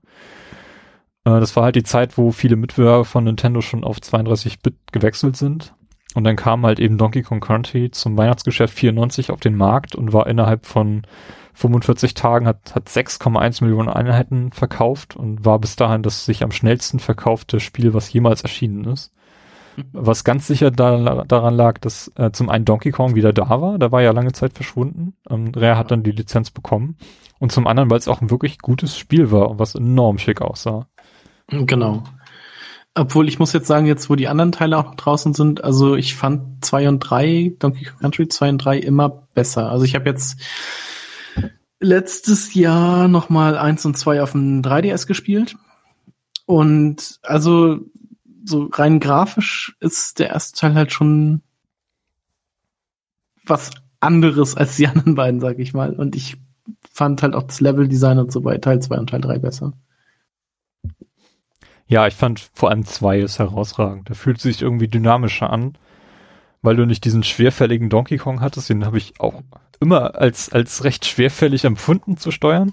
Äh, Ich habe Mhm. dann lieber mit Diddy gespielt und Diddy und Dixie, Dixie waren ja halt im zweiten Teil die Hauptcharaktere, ja. Auch diese Obwohl Mechanik mit dem, mit dem Segeln, das halt auch dir irgendwie, also mir immer so eine Sicherheit gegeben hast, ich kann jetzt hier nicht runterfallen, ich kann immer segeln, so, das, das, es fühlt sich sofort anders an, wenn du diese Möglichkeit hast. Segeln? Ja, mit, mit diesem drehenden Pferdeschwanz, den sie da hat. so, ja, ja, genau. Ähm, obwohl ich die, die Endgegner in 2 und 3 richtig furchtbar fand. Also den King Carol, der war im ersten Teil halt noch richtig gut und danach wurde er halt schlecht. Aber sonst mochte ich die anderen beiden Teile halt auch lieber. Tja, ja, echt schade, dass, äh, na, ich meine, Donkey Kong Country wurde ja dann nochmal auf der Wii und Wii U aufgegriffen, aber irgendwie Mhm. ähm, habe ich so ein bisschen vermisst, dass das Räder dann schließlich sich verabschiedet hat und Donkey Kong 64 so das einzige 3D 3D-Ableger ist oder 3D-Versuch, die vernünftig in Ja, Run zum zu Glück ist es auch vielleicht der einzige. Ja, wer weiß, aber ich, ich habe das irgendwie so ein bisschen vermisst. Dann nachher die Donkey Kong-Reihe. Ich habe Donkey Kong Country Returns habe ich durchgespielt. Ähm, Tropical Freeze nicht mehr. genau, da habe ich mich auch mal mit versucht, aber irgendwie war das nach einer Zeit auch so. Ja, es ist halt ganz okay, aber es ist halt nicht wie damals. Mhm. Robert, hast du die Spiele noch mitgenommen damals? Ähm, nee, nee. Äh, also, Moment. Äh, Donkey Kong meinst du? Mhm. Nee. Ähm, nee, also ich hab, ich, ich bin da leider ab, abgesprungen ähm, nach Donkey Kong 1. Ähm, also Donkey Kong 1 hat mich total weggeblasen und so. Ähm, und danach äh, war, glaube ich, die Zeit von Super Nintendo bei mir vorbei. Ähm, weil klar sahen die alle gut aus und so. ähm, aber, aber dann, äh, dann habe ich die Konsole einfach nicht mehr. Ich glaube, ich hatte auch eine Konsole, eine aktive Konsole viele Jahre nicht. Ähm, also habe nur in den Weihnachtsferien oder so ab und zu was gespielt. Ähm, von daher, genau. Also irgendwie Donkey Kong fand ich super cool vom Aussehen her oder so, aber irgendwie Gameplay-mäßig hat mir immer ein bisschen was missfallen. Ein bisschen wie bei Sonic oder so. Weiß nicht, was es ist. Ähm, ja. Aber, aber Rare fand ich seitdem gut. Also äh, war richtig traurig, als Microsoft quasi äh, Rare gekauft hat, deswegen, weil ich dachte, ja, Rare, Nintendo, Spiele, die ich mag. Ja. Ja. Ja, an dieser Stelle würde ich auch nochmal auf unsere Rare-Episode äh, verweisen, die wir letztes Jahr aufgenommen haben. Habt ihr auch verlinkt in, in den Show Notes, falls ihr da noch nicht reingehört habt. Tut's mal, da haben wir die Historie von Rare eigentlich ganz gut rekapituliert und natürlich auch die Super Nintendo-Ära, die wir auch aktiv dann mitgenommen haben, dann ganz gut aufgearbeitet mit eben auch Donkey Kong Country und den Nachfolgern. Ja, Carsten, ähm, wenn man jetzt sich so in Foren umschaut, was die Leute mit dem Super Nintendo verbinden, dann sind das vor allem die RPGs. Also die Super Nintendo war die RPG-Maschine schlechthin, später abgelöst worden von der PlayStation. Ja. Ähm, du hast dir, du hast auch sehr viele davon aktiv mitgenommen damals. Ja, ne? sehr viele ist jetzt auch übertrieben, aber schon so einige, die hier in Deutschland erschienen sind. Ähm, also genau, wenn, wenn man irgendwie so, wenn man mich jetzt fragen würde, was so die RPG oder wo die besten äh, Rollenspiele so erschienen sind, würde ich halt auch sagen PlayStation oder Super Nintendo. Äh, ja, ich hatte, also was ich so faszinierend fand einfach, war ja, dass viele Rollenspiele mit äh, Spieleberater ausgeliefert wurden und dann diese großen Packungen hatten. Durch diese großen Verpackungen wurde ich auf jeden Fall auch äh, sehr ja, aufmerksam auf zum Beispiel äh, Lufia oder Secret of Mana. Nein, nicht Secret of Mana, das ist Blödsinn. Es ist Terranigma gewesen. Äh, die beide den Spieleberater mit dabei hatten. Bei Secret of Mana bin ich mir da gar nicht so sicher, weil ich mir das auch nur mal ausgedient hatte.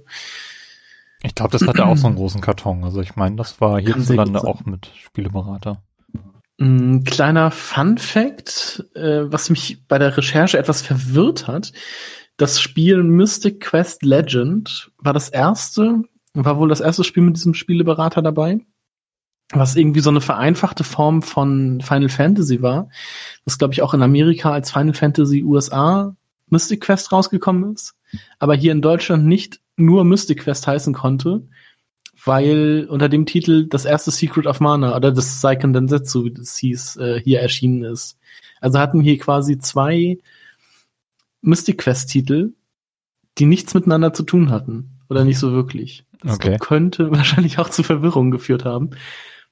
Aber wir halt Mystic Quest hatten, das auf dem Gameboy erschienen, glaube ich, damals noch. Und halt Mystic Quest Legend, was halt dieses Final Fantasy USA war. Als stark vereinfachtes Spiel.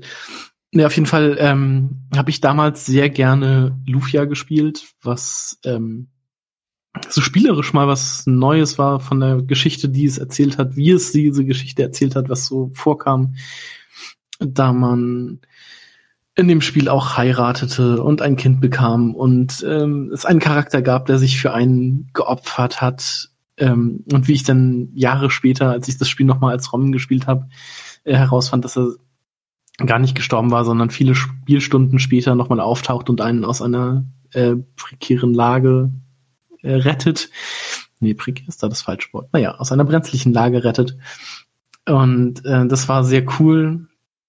Und wie ich fand, es gab auch äh, sehr viele Fortbewegungsmittel. Ich glaube, auch ein Flugzeug gab es später oder so ein Luftschiff, so ein Zeppelin, ein U-Boot und so. Das war alles sehr, sehr cool gemacht. Und an sich war das vom Kampfsystem her wieder sehr, ja, so Final Fantasy typisch. Ähm, ich ich glaube aber nicht, dass es so richtig rundenbasiert war, aber man hatte halt vier Charaktere und so ein, ähm, so ein Beast noch dabei, so ein Kapselmonster hießen die, glaube ich, im Deutschen. Das waren so, ja, Monster, die man in der Spielwelt finden konnte. Und dann konnte man halt auswählen aus so einem, das sah aus wie so ein Steuerkreuz, wo dann halt Angriff, Verteidigung und Zauber und sowas war oder Items. Also sehr, sehr typisch für diese Spiele. Und hat dann gegen Gegner gekämpft. Und diese Kapselmonster konnte man irgendwie noch füttern, dann wurden die stärker und veränderten noch ihre Form und ähm, waren auch zutraulicher und sowas. Das war ganz witzig. Und es gab sehr viele äh, so, so Rätsel im, in der Spielwelt, so ein bisschen Zelda-mäßig, wo man dann in einer bestimmten Reihenfolge über Blöcke gehen muss, musste oder so Schalterrätsel oder sowas ähm, erledigen musste mit, mit Items, die man auch gefunden hat. Also es gab irgendwie Pfeile und Bogen und Bomben und so ein Enterhaken und sowas. Sehr, sehr Zelda-mäßig. Und äh, was auch sehr cool war, es gab keine Random Encounter, sondern die Gegner liefen sichtbar über die Spielfeld und haben sich äh, über das Spielfeld und haben sich auch nur bewegt, wenn man sich selbst als Spieler bewegt hat. Das heißt, man konnte dann, wenn man keine Lust auf Kämpfen hatte, konnte man den Kämpfen auch entgehen. Was ich sehr cool fand. Genau. Ähm, Timo, du hattest das Spiel immer, also mal bei mir gesehen und meintest, das sieht irgendwie aus wie, als wenn die Charaktere irgendwie Zug fahren würden. ja, so. wollte ich gerade einwerfen. Weil die halt, du hast halt vier Charaktere gehabt, du hast den vordersten mhm. gesteuert, die anderen liefen wie so ein, wie so ein Zug halt hinterher. Das, das, das fand ich immer sehr, sehr, sehr lustig zu, zu, zu mhm. schauen, ja. Also, aber das war, vor allem das, äh, der Teil, der hier erschienen ist, ist eigentlich auch äh, Lufia 2, ähm, heißt mit Untertitel dann, glaube ich, Rise of the Sinistrals, wenn das so ausgesprochen wird. Und der erste Teil hat es leider nicht nach Deutschland geschafft. Es gab aber, also ich habe das auf jeden Fall auf Deutsch gespielt, weil es eine deutsche ROM davon gab, auf einer Internetseite gefunden, die es heutzutage leider nicht mehr gibt. Ähm, und die quasi die Vorgeschichte zu Erzählt sie die? Nee, sie spielt nach Lufia 2. Lufia 2 ist die Vorgeschichte zu Lufia 1. Ähm, ja, aber Lufia 2, also Lufia, das deutsche Lufia habe ich sehr gerne gespielt. Genau, das andere Spiel mit der Riesenbox war Terranigma, was den auch von dir angesprochenen, diesen Mode 7 Effekt schon hatte, wenn man, also man startet irgendwie so in einer Unterwelt und wie sich später herausstellt, ist das das Innere des Planeten, also der Erde. Und wenn man da durch die Gegend auf der Oberwelt, also unter Oberwelt durch die Gegend gelaufen ist, drehte sich die Karte auch immer so mit, als wenn die so zylindrisch gebogen wäre. Was sehr cool war. Und ähm, von der Story fand ich das auch ganz cool, weil man da ja in dieser Unterwelt quasi anfängt, in einem Dorf namens Christa, glaube ich, war das. Und als Held ähm, begeht man den Fehler und äh, öffnet in dem Keller des Dorfältesten eine Truhe und entfesselt damit quasi einen alten Fluch, der alle äh, Dorfbewohner versteinert. Und dann muss man dafür sorgen, warum auch immer, um sein Dorf zu retten, glaube ich, muss man äh, dann aus das Dorf verlassen und vier Türme besuchen. Und wenn man den Boss in jedem dieser Türme besiegt hat, ist jeweils ein oder sind Kontinente wieder an die Erdoberfläche zurückgekehrt. Und man hat dann quasi für die, den Wiederaufbau der Welt äh, gesorgt. Also indem man erst die, die Kontinente hat auferstehen lassen und dann ist man an die Oberwelt gekommen und musste dort dann so Flora und Fauna und Tierwelt und Menschen und sowas wieder äh, zum Leben erwachen, erwecken und auch nachher so Städte und sowas irgendwie ausbauen, was ich also soweit habe ich es leider nie gespielt, weil ich da auch irgendwann an der schwierigen Stelle war, wo ich das Spiel nicht weitergespielt habe. Bei der Hälfte des Spiels. Aber das war halt auch recht cool, dass da noch so eine, so eine Komponente nachher mit reinkam. Beziehungsweise, dass das Spiel noch so groß wurde. Genau. Was gab es dann noch? Chrono Trigger? Kennt ihr das? Bestimmt, oder? Das ist ja auch Das so hatte ich, da gab's eine, gibt's eine, eine DS-Fassung von, die ich mal eine mhm. Weile besessen habe, aber auch nie weit gespielt habe. Und dann leider viel zu billig verkauft habe. Also die ist ja mittlerweile ein bisschen was wert. genau, das ja, bereut ist ein bisschen. Hier in, ist hier in Deutschland auch gar nicht erschienen. Stimmt, die, die, die DS-Fassung gibt's auch nur auf Englisch und die habe ich, glaube ich, aus Amazon UK bekommen dann. Gibt's die nicht auch auf, also gibt's die nicht tatsächlich auch auf Deutsch? Nee, ich glaube nicht. Okay, nee, das kann sein, aber dann ist das auch die einzige Version quasi, die hier offiziell erschienen ist. Ähm, was hatten wir denn hier in Deutschland noch? Genau dieses. Äh, oh, ich habe das sogar zweimal eingetragen. Äh, Secret of Mana hatten wir noch und Secret of Evermore. Äh, Secret of Mana fand ich auch sehr cool. Habe ich bis zum letzten Endgegner gespielt, den ich leider nicht geschafft habe, weil er zu stark war. Beziehungsweise weil das Spiel hat ja drei Charaktere ähm, die vom einen steuert man selber, zwei vom Computer gesteuert oder man hat den, man, also wir haben, ich habe das immer zu zweit gespielt oder komplett eigentlich zu zweit gespielt. Und wir haben dann halt den, das, man spielt ja mit einem Jungen, einem Mädchen und einem Zwergenmädchen. Und wir haben dann immer die, das Mädchen und das Zwergenmädchen gespielt und das Jungen und das Mana-Schwert, das es gibt, komplett vernachlässigt. Und man kann den letzten Endgegner nur mit dem Mana-Schwert besiegen. Deshalb haben wir das einfach nicht geschafft kommt ja jetzt auch noch mal auf dem Classic Mini Super Nintendo, worüber ich mich sehr freue, dass ich das nochmal spielen kann. Und nächstes Jahr im Februar kommt ja auch ein Remake. Also ich sehe gerade, ähm, die iOS-Fassung, die wurde tatsächlich auf Deutsch übersetzt von Chrono Trigger. Okay. Oh, es gibt eine iOS-Fassung. Das ja. ist interessant. Wenn sie dann Controller-Steuerung anbietet. Ich habe mal Secret of Mana auf dem iPhone gespielt. Das ging gar nicht. Da komme ich überhaupt nicht mit klar mit diesen Bildschirmtasten.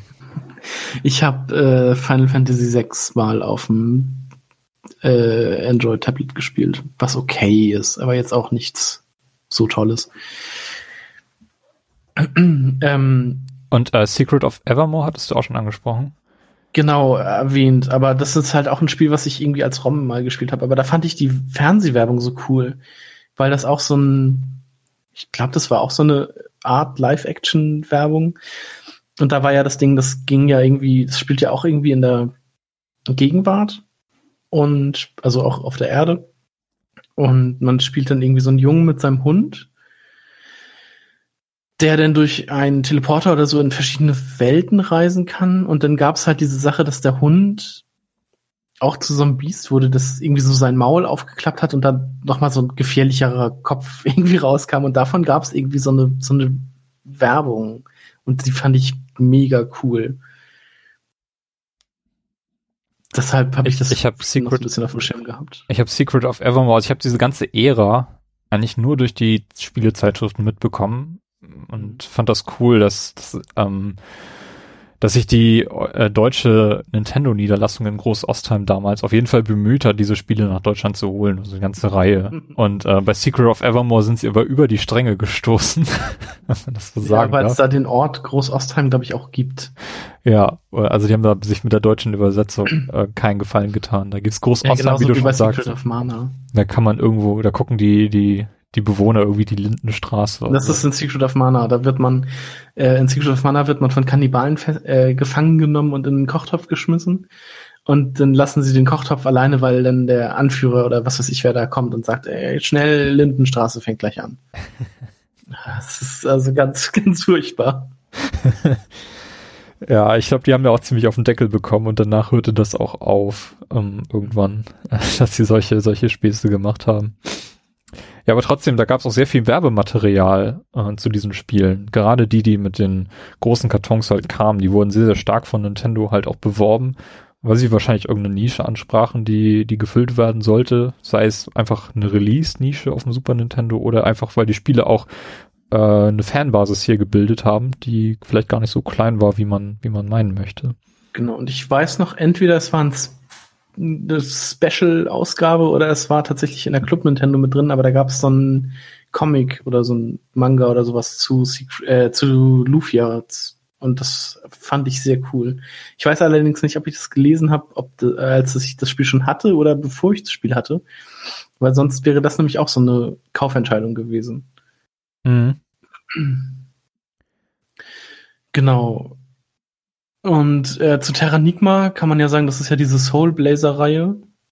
Wenn man das so sehen möchte, war ja der erste Teil irgendwie Soul Blazer und dann kam äh, Illusion of Time und halt Terranigma, die alle so, ich weiß, die haben glaube ich alle nichts miteinander zu tun, aber das ist irgendwie so diese, wird als Soul Blazer-Reihe, glaube ich, bezeichnet. Genau. Illusion of Time habe ich auch damals nur kurz mal reingespielt. Ähm, kann ich leider auch nicht so viel zu sagen, worum es da insgesamt ging. Aber auch irgendwas mit höheren Mächten und Göttern und so. Leider keine weiteren Erinnerungen dran. ja, ist ja auch in Ordnung. Also äh, ich, ich also ich weiß nicht, ob ich mich da in irgendwelchen Nesseln reinsetze, aber ich fand die Spiele zum Großteil auch relativ vergleichbar. Die haben sich halt dann hauptsächlich in in, in der Story, die sie erzählt haben und so ein bisschen mhm. in, in ein paar Gameplay-Feinheiten unterschieden, aber man, ähm, man, man wusste auf was man sich da einließ, wenn man sich eins von diesen Spielen gekauft hat. Und auf im japanischen Markt und einige Spiele haben es auch in, in die USA dann geschafft, da gab es ja noch viel, viel mehr. Also gerade diese genau. Final Fantasies, gab es überhaupt in Deutschland? Nee, gar nicht. Also wie schon gesagt, Chrono Trigger, Final Fantasy 4, 5 und 6 gab es halt nur in auch nur in Amerika. Aber nee, Final Fantasy 6. ersten Teil von Äh, Final Fantasy VI ist auch in den USA als Final Fantasy 3 erschienen. Ja, drei, genau, ja. Ja, ja. Das stimmt. Also ich habe jetzt nur aus der Liste raus, also vier, fünf und sechs, was war das denn? Ähm, wie sind denn die erschienen? Das weiß ich jetzt leider auch nicht genau. Das ist ja auch der Witz auf dem, auf dem Nintendo Classic Super Nintendo ist Final Fantasy VI auch tatsächlich als Teil 3 dann gelistet, außer in Japan, da scheint es dann als regulärer sechster Teil, mhm. ähm, weil es eben so war. Ich glaube, 4 und 5 gab es dann gar nicht in den USA. Die kamen erst mit dem, mit dem DS und PSP, glaube ich, dann nach dort.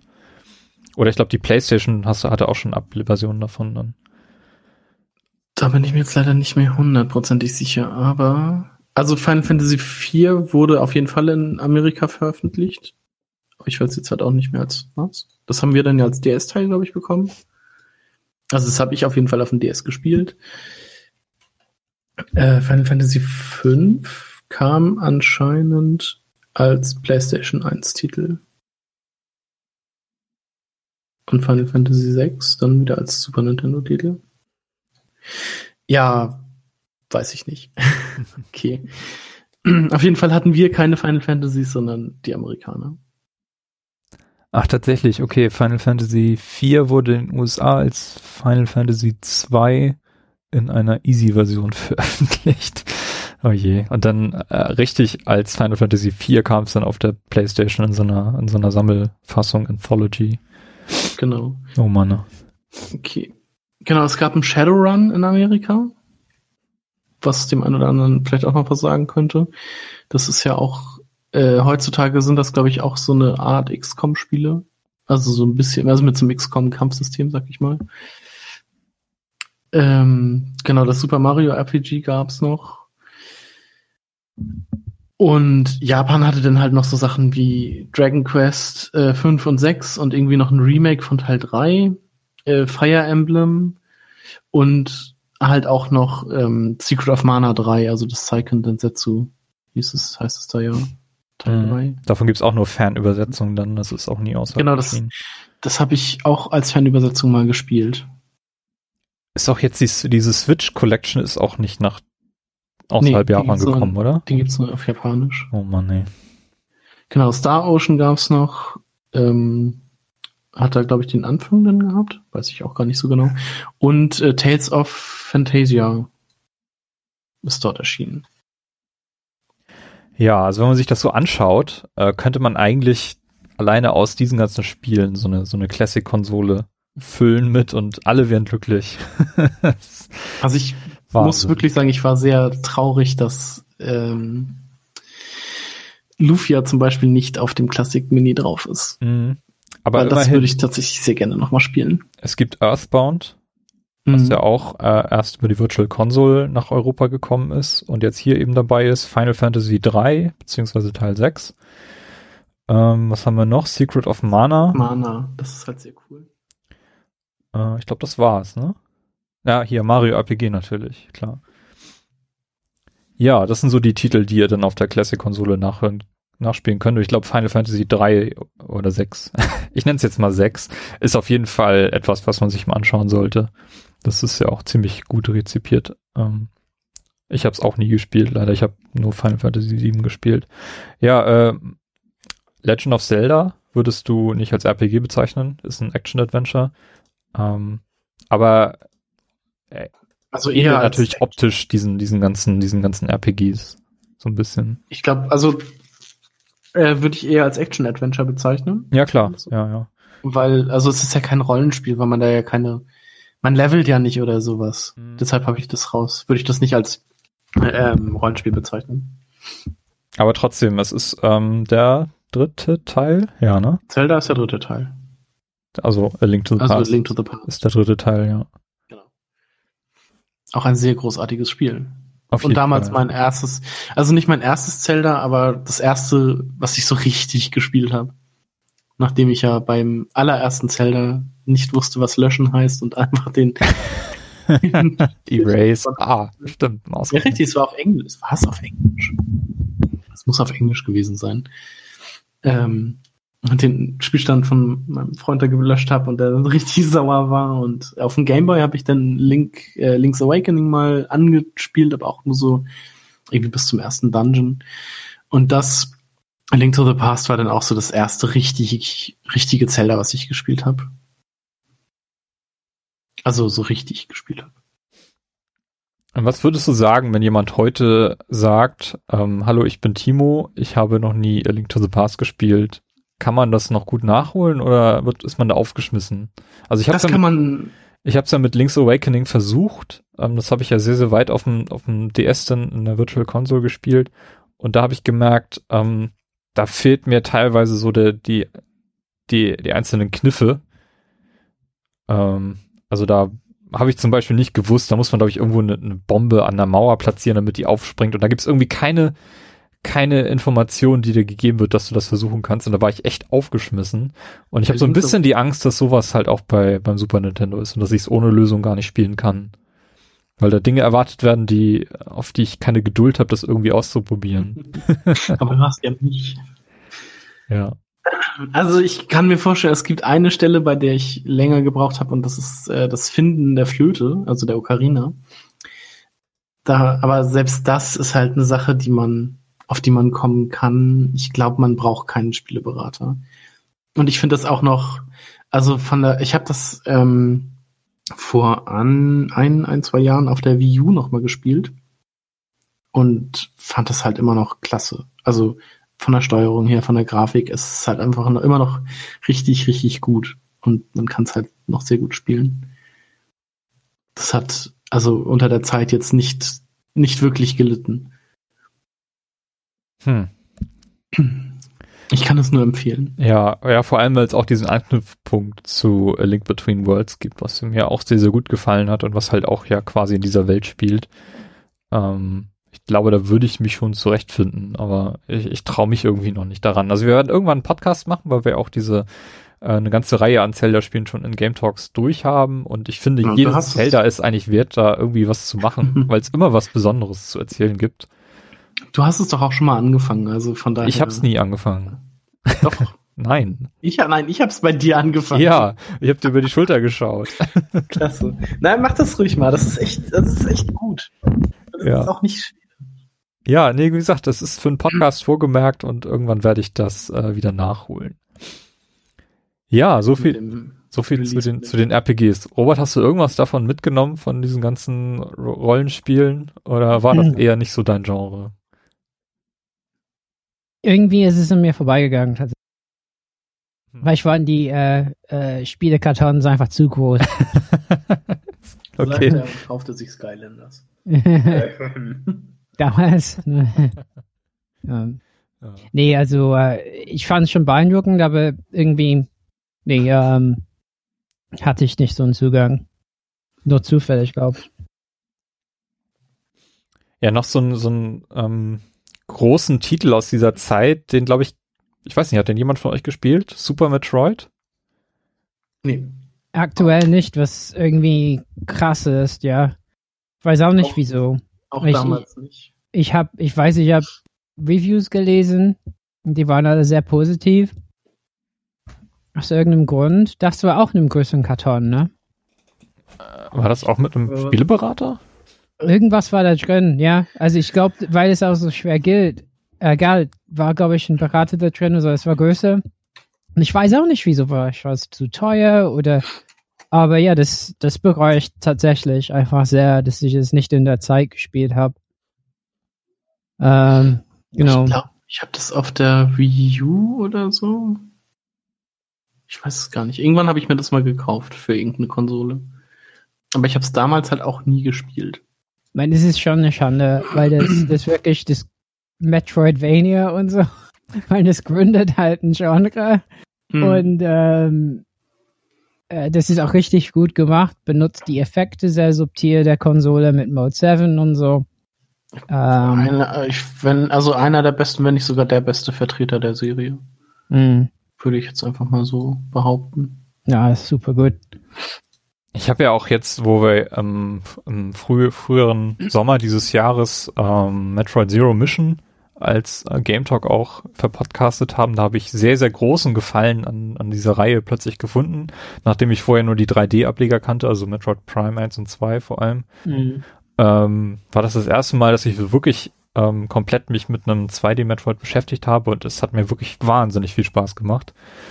Und äh, das wird auch jedenfalls äh, ein Hauptgrund sein, weshalb ich mich mit Super Metroid nochmal auseinandersetzen werde. Auch wahrscheinlich auf dem auf der Classic-Konsole, weil da ist es auch dabei und auch mit einer guten Speichermöglichkeit.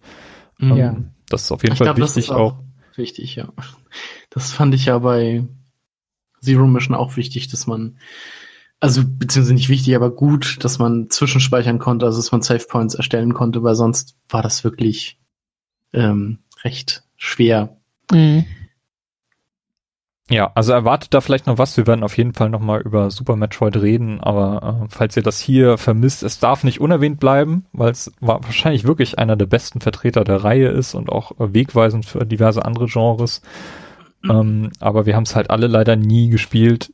Und ich glaube, mit Zero Mission kann man es auch nicht so richtig vergleichen. Da gibt es dann doch schon gravierende Unterschiede zwischen den. Also ich finde, es zeigt einfach, dass man in der Zeit leben kann und dass sehr gute Spieler einem auch an einem vorbeigehen können, ja, aus verschiedenen Gründen, ja. Mhm. ähm, ja, obwohl auch alle Zeichen auf positiv und muss man spielen äh, standen. Aber ja, wer weiß, was da gerade los war. Naja, zum, zum Aufnahmetermin äh, haben wir alle drei den Samus Returns Teil für den 3DS jetzt frisch vor uns ausgepackt und ähm, werden das erstmal spielen. Es ist ja auch das, was jetzt vom, von der Geschichte her direkt nach Zero Mission spielt. Von daher macht es auch Sinn, das Spiel jetzt zu spielen und danach erst Super Metroid einzulegen. Da ähm, war ich übrigens sehr verwirrt. Also, wenn du, das Spiel, nee, wenn du das Spiel startest, wirst du sehen, warum ich sehr verwirrt war. Okay. okay. Genau, aber wir werden uns ähm, wahrscheinlich auch im Rahmen dieses Podcasts vielleicht mit dem Game Talk erstmal mit Samus Returns beschäftigen und dann irgendwann uns mit Super Metroid beschäftigen. Ich glaube, das ist es auf jeden Fall wert. Es ist in so vielen Listen ganz, ganz weit oben in den Spielen, die man für Super Nintendo gespielt haben muss. Ähm, und das mit Sicherheit nicht ohne Grund. Ja, haben wir sonst noch irgendwelche wichtigen Spiele vergessen an dieser Stelle? Äh, ich keine Ahnung, ich, wenn ich, immer wenn ich über Super Nintendo äh, was höre, kommt mir, es ist kein wichtiges Spiel, aber ich find's witzig, ähm, Uni Rally. Sagt euch das was? Ja, das sagt, das ist so ein, so ein, was ist denn das, ein Einradspiel, ne? Genau, das ist nämlich, ja, ein Einradspiel, wo man, dass man in 2D, also von links nach rechts und rechts nach links fährt und dann auf so einer, auf so einer Röhre oder sowas, ähm, so ein Rennspiel gegen andere, wo man aber wirklich nur das Einrad fährt und das fand ich, also es ist sehr unübersichtlich, weil der Hintergrund ist bunt und das Einrad ist bunt und die Strecke quasi ist bunt. Aber so diese Tatsache, dass es halt so von links nach rechts und rechts nach links geht, also in alle Richtungen, ähm, fand ich sehr cool. Und dann gibt's halt auch so Sachen, wo man so, so, wo man sich halt auf dieser Röhre, auf der man fährt, sich so dreht. Was ich auch sehr cool fand und sowas alles. Also das habe ich gerne gespielt damals auch. An was ich mich noch erinnere, ist Kirby's Pinball. Also Kirby-Spiele haben wir jetzt noch gar nicht besprochen. Da gab es ja auch so ein paar. Zwei sind sogar ähm, auf dem Classic Mini dabei, nämlich Kirby Superstar und Kirby Dream Course. Es gab dieses eine Kirby-Spiel. War das nicht, hieß das nicht sogar Kirby Pinball oder war das Dream Course? Ähm, wo man, wo Kirby quasi so eine, so eine Kugel war, die in so einer isometrischen Perspektive äh, rumrollte. Ich glaube, das ist das jetzt, jetzt der Dream Course, was jetzt auch auf dem Classic drauf ist. Mhm. Also, ja, okay, dann, dann ist das das. Also, das fand ich auf jeden Fall sehr, sehr charmant. Ich glaube, das habe ich auch eine Weile lang spielen können irgendwo. Ich meine, das habe ich auf dem Emulator nachgeholt. Weil ich es damals, als es, als es angekündigt wurde und dann released wurde und ich es nur über Spielezeitschriften gesehen habe, war ich sehr, sehr angetan von, von dem Look dieses Spiels.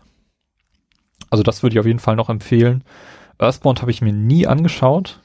Ähm, ist wahrscheinlich auch ein wichtiger Titel, äh, diese, diese ganze Mother-Reihe, die ja auch äh, ja, schicksalsgetrieben, dritter Teil fürs N64 angekündigt, nie erschienen und dann irgendwann auf dem GBA dann released, so unter der Hand quasi.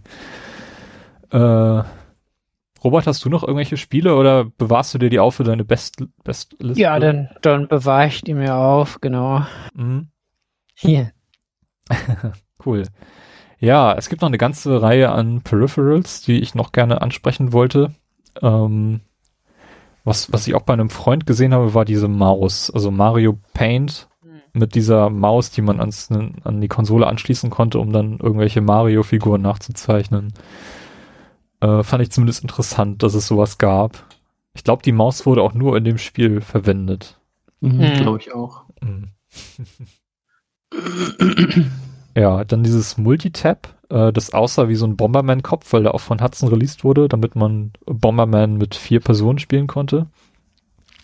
Hat ja auch dann zum Glück Nintendo dazu bewegt, das N64 mit gleich vier Konsolen, äh, Controller-Ports auszustatten.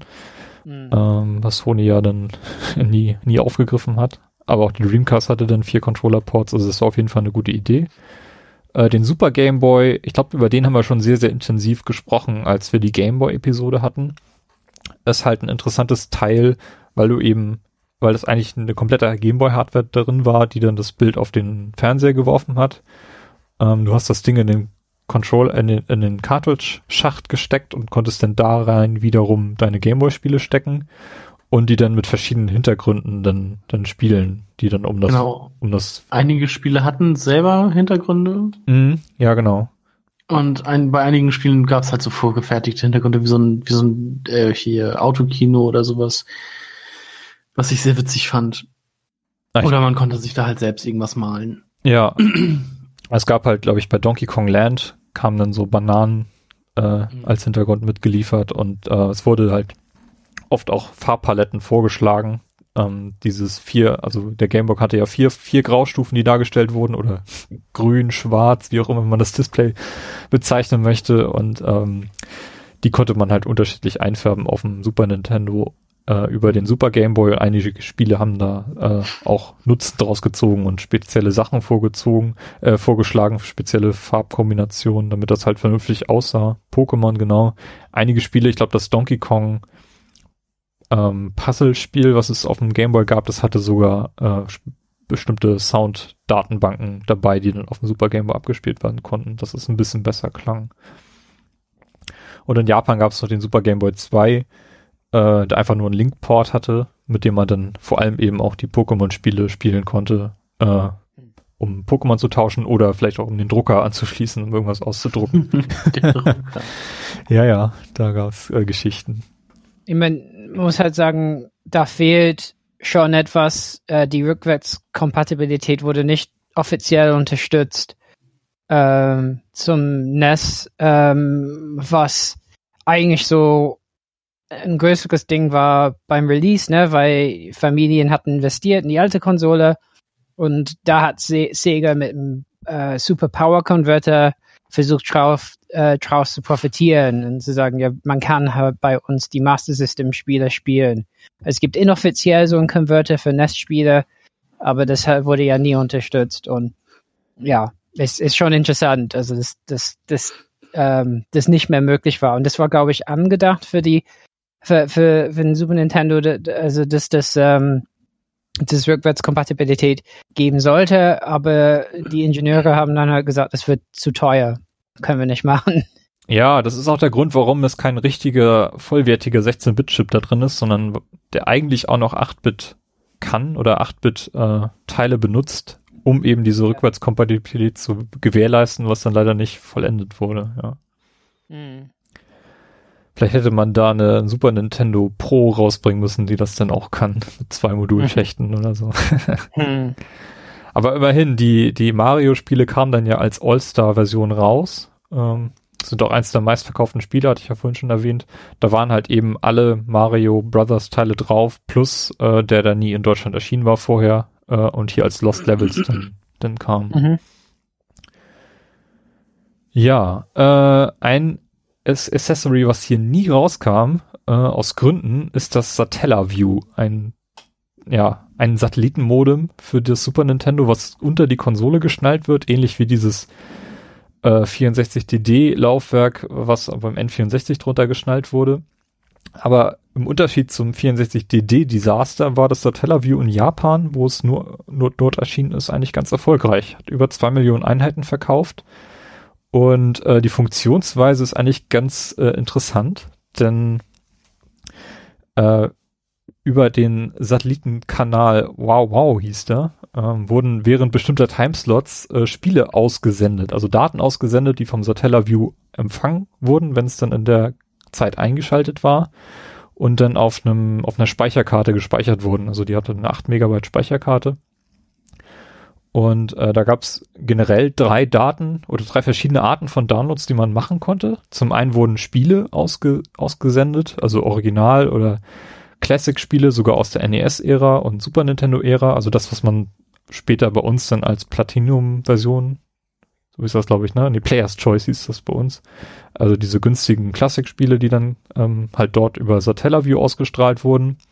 Es gab Event-Games, die auch sehr hart promotet wurden, denn vor allem in Spielezeitschriften in Japan ähm, wo Spieler dann in einem begrenzten Zeitraum gegeneinander antreten konnten und keine Ahnung, irgendwelche Highscores dann verglichen durften und auch dafür Auszeichnungen bekommen haben. Da gab es dann Medaillen, die rumgeschickt wurden und, und andere Preise, die man da gewinnen konnte.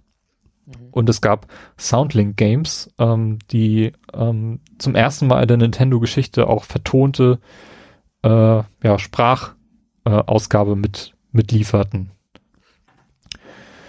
Äh, dann die zweite Art von, von Daten, die ausgestrahlt wurden, sind Expansion Content. Also bestimmte Spiele konnten da quasi so eine Art DLC bekommen, um irgendwelchen Zusatzcontent zu laden.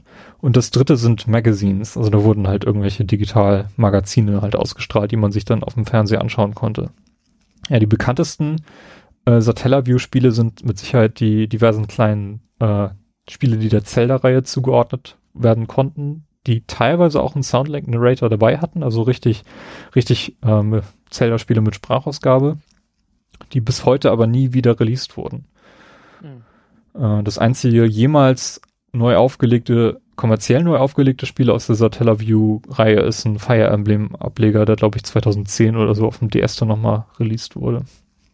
Das ist eigentlich eine super spannende Geschichte, wenn man sich auf der englischen Wikipedia anschaut, was da alles ausgestrahlt wurde und wann, dann sind wirklich einige Spiele, die nur für Satellaview programmiert wurden, an vier Tagen im Jahr ausgestrahlt wurden und danach nie wieder. Also wenn man die da nicht eingefangen hat, hatte man keine Chance, die irgendwie zu spielen. Hm. Ganz merkwürdig. Typisch Nintendo. ja. Ja, man musste natürlich, um das machen zu können, auch ein, ein Abo abschließen, damit man diesen Satellitenkanal empfangen konnte. Mhm. Äh, ich glaube, den musstest du bei Nintendo und bei diesem Wow-Wow-Sender ähm, abschließen. Ich weiß gar nicht genau, wie teuer das war. Tja. Also es gibt Leute, die diese Satellaview-Daten äh, gesammelt haben und auch für Emulatoren aufbereitet haben. Ich glaube, auch die Zelda-Spiele kann man dadurch heute noch spielen. Aber hm. sie sind halt nie offiziell danach wieder erschienen, was auch irgendwie ja. komisch ist, ja. Hm. Ja, vielleicht war dieses Gerät der Grund, warum Nintendo dann beim N64 nochmal so einen Stunt versucht hat mit so einem, mit so einem Accessory, was äh, ja ziemlich hochpreisig dann dazu gekauft werden muss, um die Konsole dann auf neue Dinge auszurichten.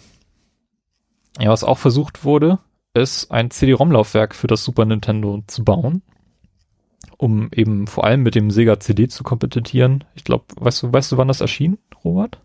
Mm, Du hattest das aber nicht, ne? Nee, aber die japanische Version, ich weiß nicht, ob die schon 93 oder 92 äh, äh, erschien. Also ich habe die ziemlich früh gesehen schon. Äh, 91 äh, kam kam kam die japanische Version raus, 92 in Amerika und 93 in Europa.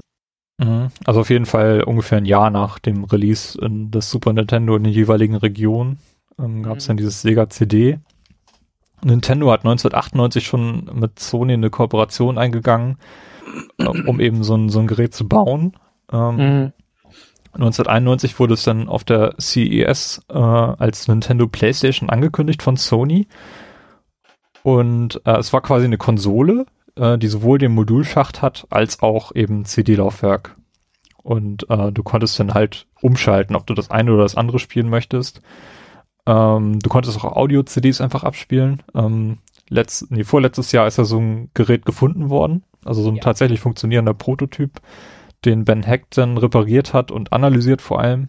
Ähm, fand ich super spannend. Solltet ihr euch auf YouTube anschauen, ähm, wie das Ding aussieht und was er damit gemacht hat. Hm. The ah. Ben Heck Show. Ja. Dafür. Ja. Nee, da hat er wirklich sich, sich angestrengt und ich glaube mehrere Sendungen gemacht. Auch ja. Äh, die, Ja, zwei, also das erste Mal konnten die, also es hat irgendwie keine CDs gelesen oder so. Mhm. Ähm, und jetzt bei der zweiten Folge haben die es hinbekommen, dass das doch Spiele liest, ähm, die die Leute programmiert haben dafür. Nur wissen die natürlich nicht ganz, wie de, das Gerät funktioniert und deswegen sind dann ganz komische Bugs und so, aber grundsätzlich spielt es CDs jetzt ab. ja. Nee, also der hat sich da wirklich äh, mit auseinandergesetzt, hat da äh, CD-Laufwerke, die in der Zeit halt äh, gebaut wurden, halt genommen, die funktionieren könnten, um dieses Laufwerk halt zu reparieren. Das ist schon, schon sehr, sehr spannend. Ich finde das su- super interessant, diese Prototypen von damals zu sehen. Und auf dem Controller steht halt auch statt Super Nintendo irgendwie äh, Nintendo PlayStation drauf oder Super PlayStation. Ich weiß gar nicht genau, wie das Ding hieß. Ja, aber auf dieser, nach dieser CES-Ankündigung hat Nintendo nur einen Tag später den Vertrag mit Sony aufgekündigt und alle überrascht, indem sie einen Deal mit Philips ähm, präsentiert haben. Und Philips hat ja danach äh, dieses CDI äh, gebaut und ein paar, naja, ziemlich negativ replizierte Zelda-Spiele dafür gemacht. Sprechen wir nicht darüber. Ja, damit haben die eine Fehde mit Sony angefangen. Mhm. weil es wirklich wie ein Schlag ins Gesicht war. Also äh, und äh, und äh, PlayStation letzten Endes mitgegründet. Ähm, also super gemacht. Das muss man sich Und- mal vorstellen. Da steht jemand von Sony auf der Bühne, präsentiert Ja. diese Konsole. Einen Tag später geht Nintendo auf die Bühne, sagt, nee, machen wir nicht und hat einfach alle vor den Kopf gestoßen. So. Ja, also im, im Buch Console Wars ähm, ist, ist die Szene nochmal beschrieben aus der Sicht äh, des Sony-Vertreters. Olaf Olafsson heißt er, glaube ich, und äh, dass, halt, dass alle zu ihm gucken, wie er reagiert, wenn, wenn Nintendo sagt, und jetzt haben wir einen Deal mit Philips war. ja, Ja, Philips war ja auch damals der große Konkurrent von Sony. Also es ist ja nicht nur irgendwie, dass da was Neues gemacht wurde, sondern dass sie auch einfach den direkten Konkurrenten halt dann äh, ja. Ja, mein Philips war damals auf dem Markt mit ganz vielen CD-Geräten und so, ne? Mein jetzt halt nicht mehr. ja. Ja, krass. Ja, ich glaube, das Problem war, dass Nintendo Problem, äh, ja selber Probleme hatte mit, ähm, mit dem Vertrag, den sie mit Sony gemacht haben, mit, der, mit den Lizenzgeschichten. Äh. Nintendo hätte große Anteile an der Softwarelizenzierung an Sony abgeben müssen, wenn sie das so umgesetzt hätten und das wollten die letztendlich nicht. Und äh, dadurch haben die den Deal halt platzen lassen. Ich glaube, das Sony CD-Laufwerk oder dieses CD-Laufwerk für das Super Nintendo selber sollte auch als Erweiterung äh, erscheinen, ähnlich wie das Satellaview, was du halt unter die normale Konsole äh, schneidest, aber da ist ja nie was draus geworden. Auch Philips hat da nie ein CD-Gerät für, das, für die Konsole produziert. Das ist einfach dann nie was draus geworden. Secret of Mana ist eins von den großen Spielen, die eigentlich auf CD hätten erscheinen sollen. Und nachdem halt da aus diesem Laufwerk nichts geworden ist, haben sie das dann auf Modul umprogrammiert. Das ist dann halt eins 32 Megabit, was glaube ich dann äh, ganz normal regulär erschienen ist. Ja, spannende Geschichte. Also ja, schaut euch unbedingt diese Videos an. Ich verlinke die auch nochmal in den Show Notes. Da könnt ihr dann euch das direkt mal anschauen. Ähm, ich würde sagen, wir kommen, kommen langsam zum, zum Ende. Äh, wir haben noch unsere Top 5. Also jeder von uns hat sich fünf Spiele rausgesucht, äh, die ihr unbedingt oder die wir unbedingt für euch empfehlen sollten, falls ihr nochmal in die Super Nintendo-Ära reinschauen wollt. Ähm, bei mir war das so ein bisschen schwierig, weil ich gar nicht so viele Spiele gespielt habe äh, in dieser Ära, weil ich halt selber keins hatte. Ich glaube, am meisten habe ich Super Mario Kart gespielt. Ähm, habe ich deswegen auch in meine Top 5 reingenommen. Vielleicht machen wir das einfach mal. Mhm. Carsten, sollen wir das wieder reihum machen? Jeder fängt mit Würde ich sagen, Platz ja. 5 an? Okay, mach du mal den Anfang. Genau, bei mir auf Platz 5 habe ich äh, ja, Super Mario World 2, Yoshi's Island, weil es halt einfach ein, wie du schon vorhin ausgeführt hast, ein schönes Jump'n'Run, schöne Grafik hatte und alles. Und das äh, Abwerfen von Gegnern mit Eiern natürlich sehr viel Spaß macht. Äh, sehr viele schöne Erinnerungen an das Spiel. Auch es gab irgendwie so einen Level, der war ziemlich cool, wo man vor so einem Kettenhund, vor so einem riesigen weglaufen musste. Und den habe ich, ja, den habe ich sehr gerne in Erinnerung behalten, weil das irgendwie cool war. Äh, ja. Genau. Gut, Robert, was hast du auf Ja. Platz? Ich meine, für mich ist Donkey Kong Country halt sehr krass in Erinnerung geblieben, weil es halt so ein Sprung war in der Grafik und Sound und allem. bestimmt sind spätere Spiele äh, verfeinert in der Spielweise, aber trotzdem äh, Donkey Kong Country hat so einen besonderen Platz. Ich finde halt die verschiedenen Level, also einmal in so einem äh, in so eine Mine mit so Kart irgendwie da durchrasen oder so Schwertfisch irgendwie rumschwimmen und so, fand ich halt alles super cool. Das sind Ähm, übrigens auch die coolsten Level im Donkey Kong Country für mich. Die, die Loren-Levels. Das ist super. Ja, also das Spiel hat viel, äh, was für sich äh, spricht und ist halt auf jeden Fall äh, geschichtlich interessant, einfach zu gucken. Ja, da kam halt für die, äh, für, die für eine alte Konsole etwas, was halt, wo man dachte, also wie kann so eine Grafik aus dieser Konsole kommen? Mhm, ja, kann, ja, das kann ich sehr, sehr gut nachvollziehen. Das be Mhm. begann ja schon beim, beim Intro, wenn da irgendwie Ja. mit dem Rare-Logo und dem Nintendo-Logo rumgespielt wird und, und Musik einsetzt. Das, das ist schon, Mhm. hat schon was gehabt, ja. Ja, bei mir ist Platz 5 äh, ganz klassisch Super Mario World. Ähm, ich glaube, das war auch das erste Spiel, was ich auf dem Super Nintendo überhaupt gespielt habe.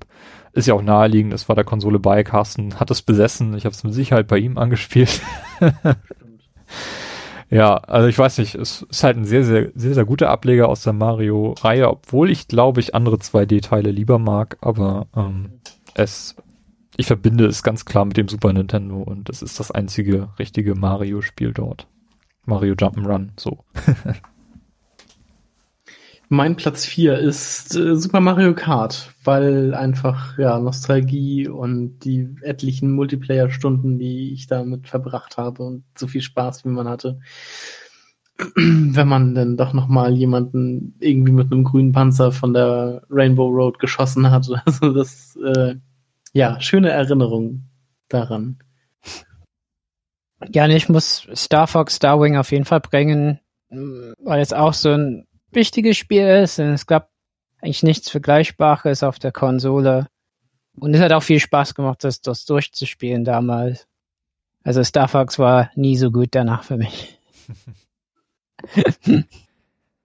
Ja, mein Platz 4 ist äh, auch ein Ableger aus der Donkey Kong Country Reihe, nämlich der zweite, Dixie's Conquest. Ähm, obwohl ich wahrscheinlich mehr Zeit mit dem ähm, Game Boy Ableger Donkey Kong Land 2 äh, gehabt habe, aber der ja auch vergleichbar ist, äh, gleiches Setting besitzt und so.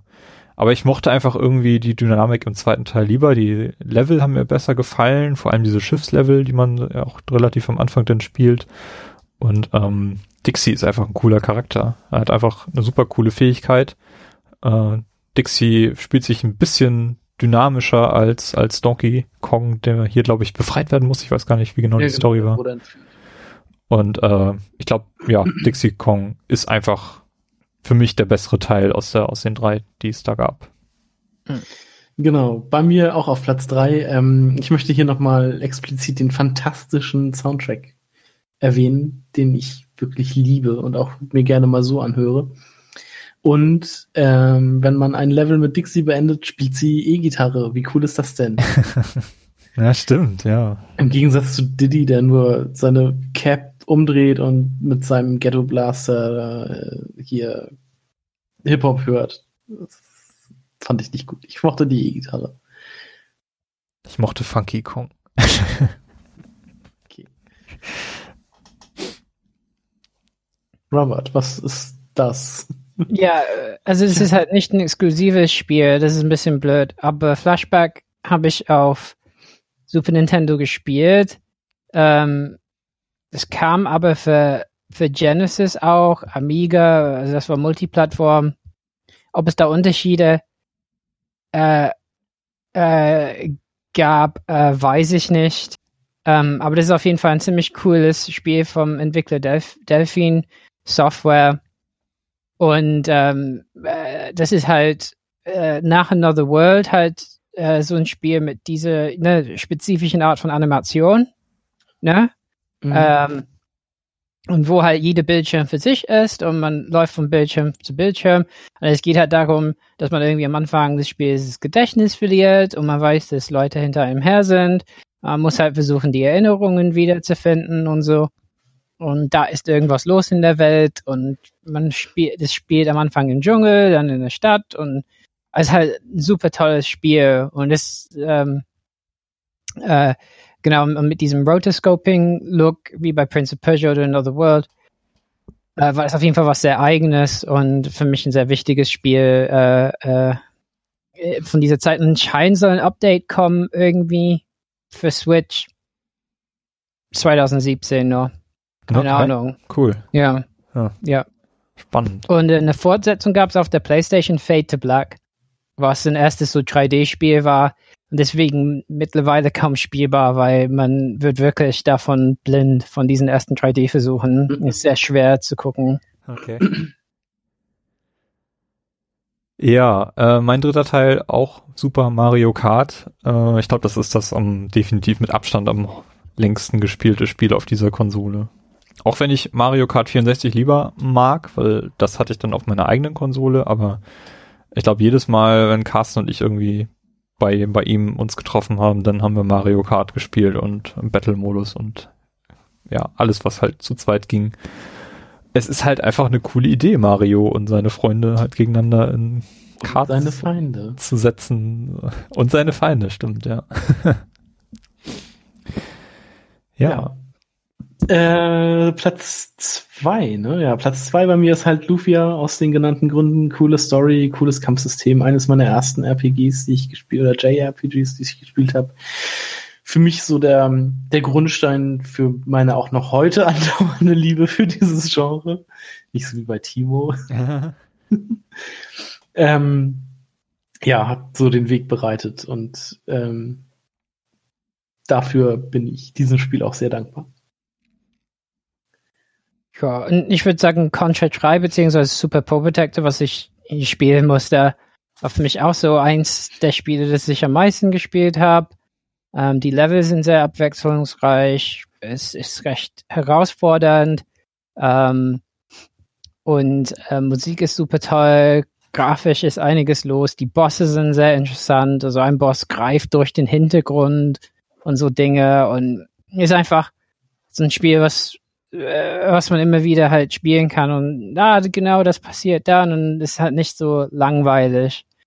Ähm, und äh, deswegen bin ich super froh auch, dass das beim Super NES äh, Classic dabei ist. Mal gucken, ob ich das noch durchspielen möchte. ja. Ja, mein Platz zwei ist Super Mario RPG äh, Legend of the Seven Stars, so heißt es genau.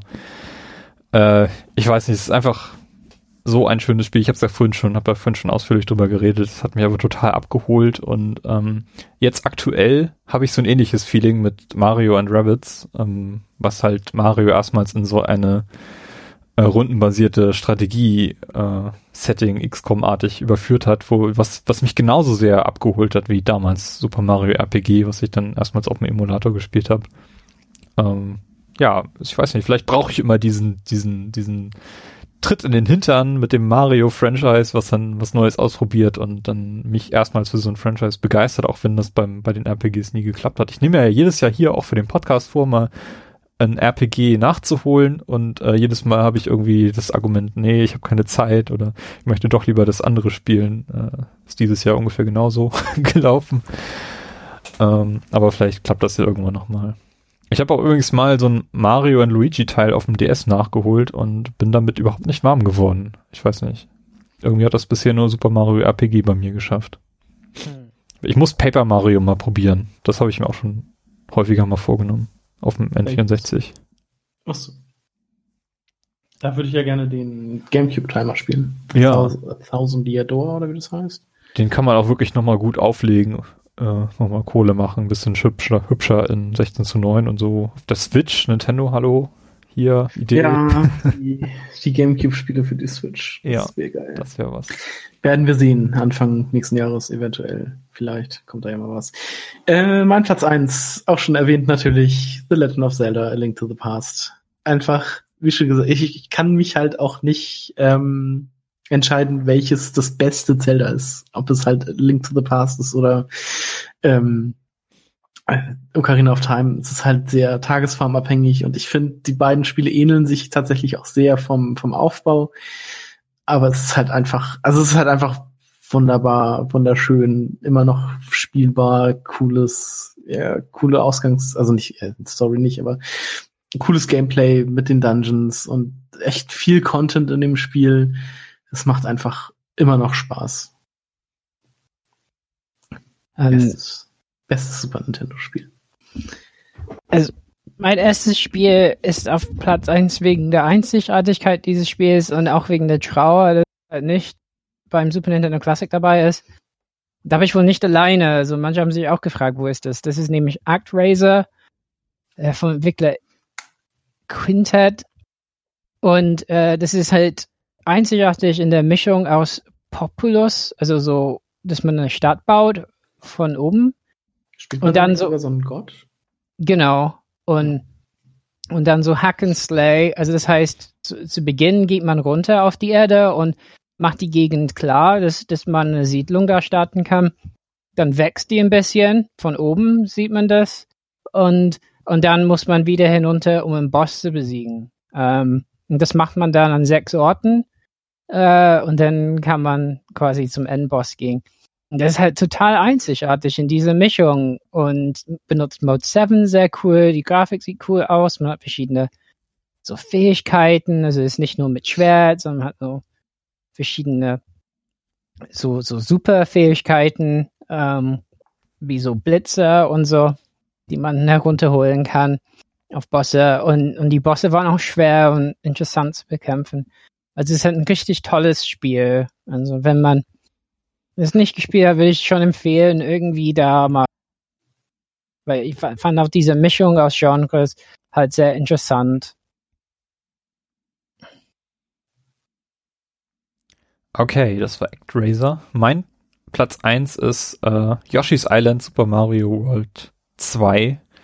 Ähm, wie schon erwähnt, ich liebe einfach dieses Setting, diese schöne gemalte Umgebung.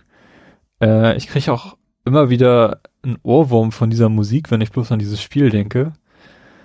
Ähm, ich mag diese, Ga diese Mechanik mit diesen, mit diesen Eiern werfen, die Gegner runterschlucken und dann wieder ein Ei mehr haben und dann, äh, keine Ahnung, Gegner aus der Luft holen, irgendwas, irgendwas treffen. Äh, die Gegner, die, die Endbosse sind alle kreativ, technisch beeindruckend, ähm, sehr, sehr cool. Und äh, ich weiß nicht, für mich ist das Spiel einfach das, die Definition vom Super Nintendo. Das ist einfach der Höhepunkt der 2D Jump'n'Runs gewesen für mich. Da ging nichts drüber über dieses Spiel. Das ist perfekt in allen.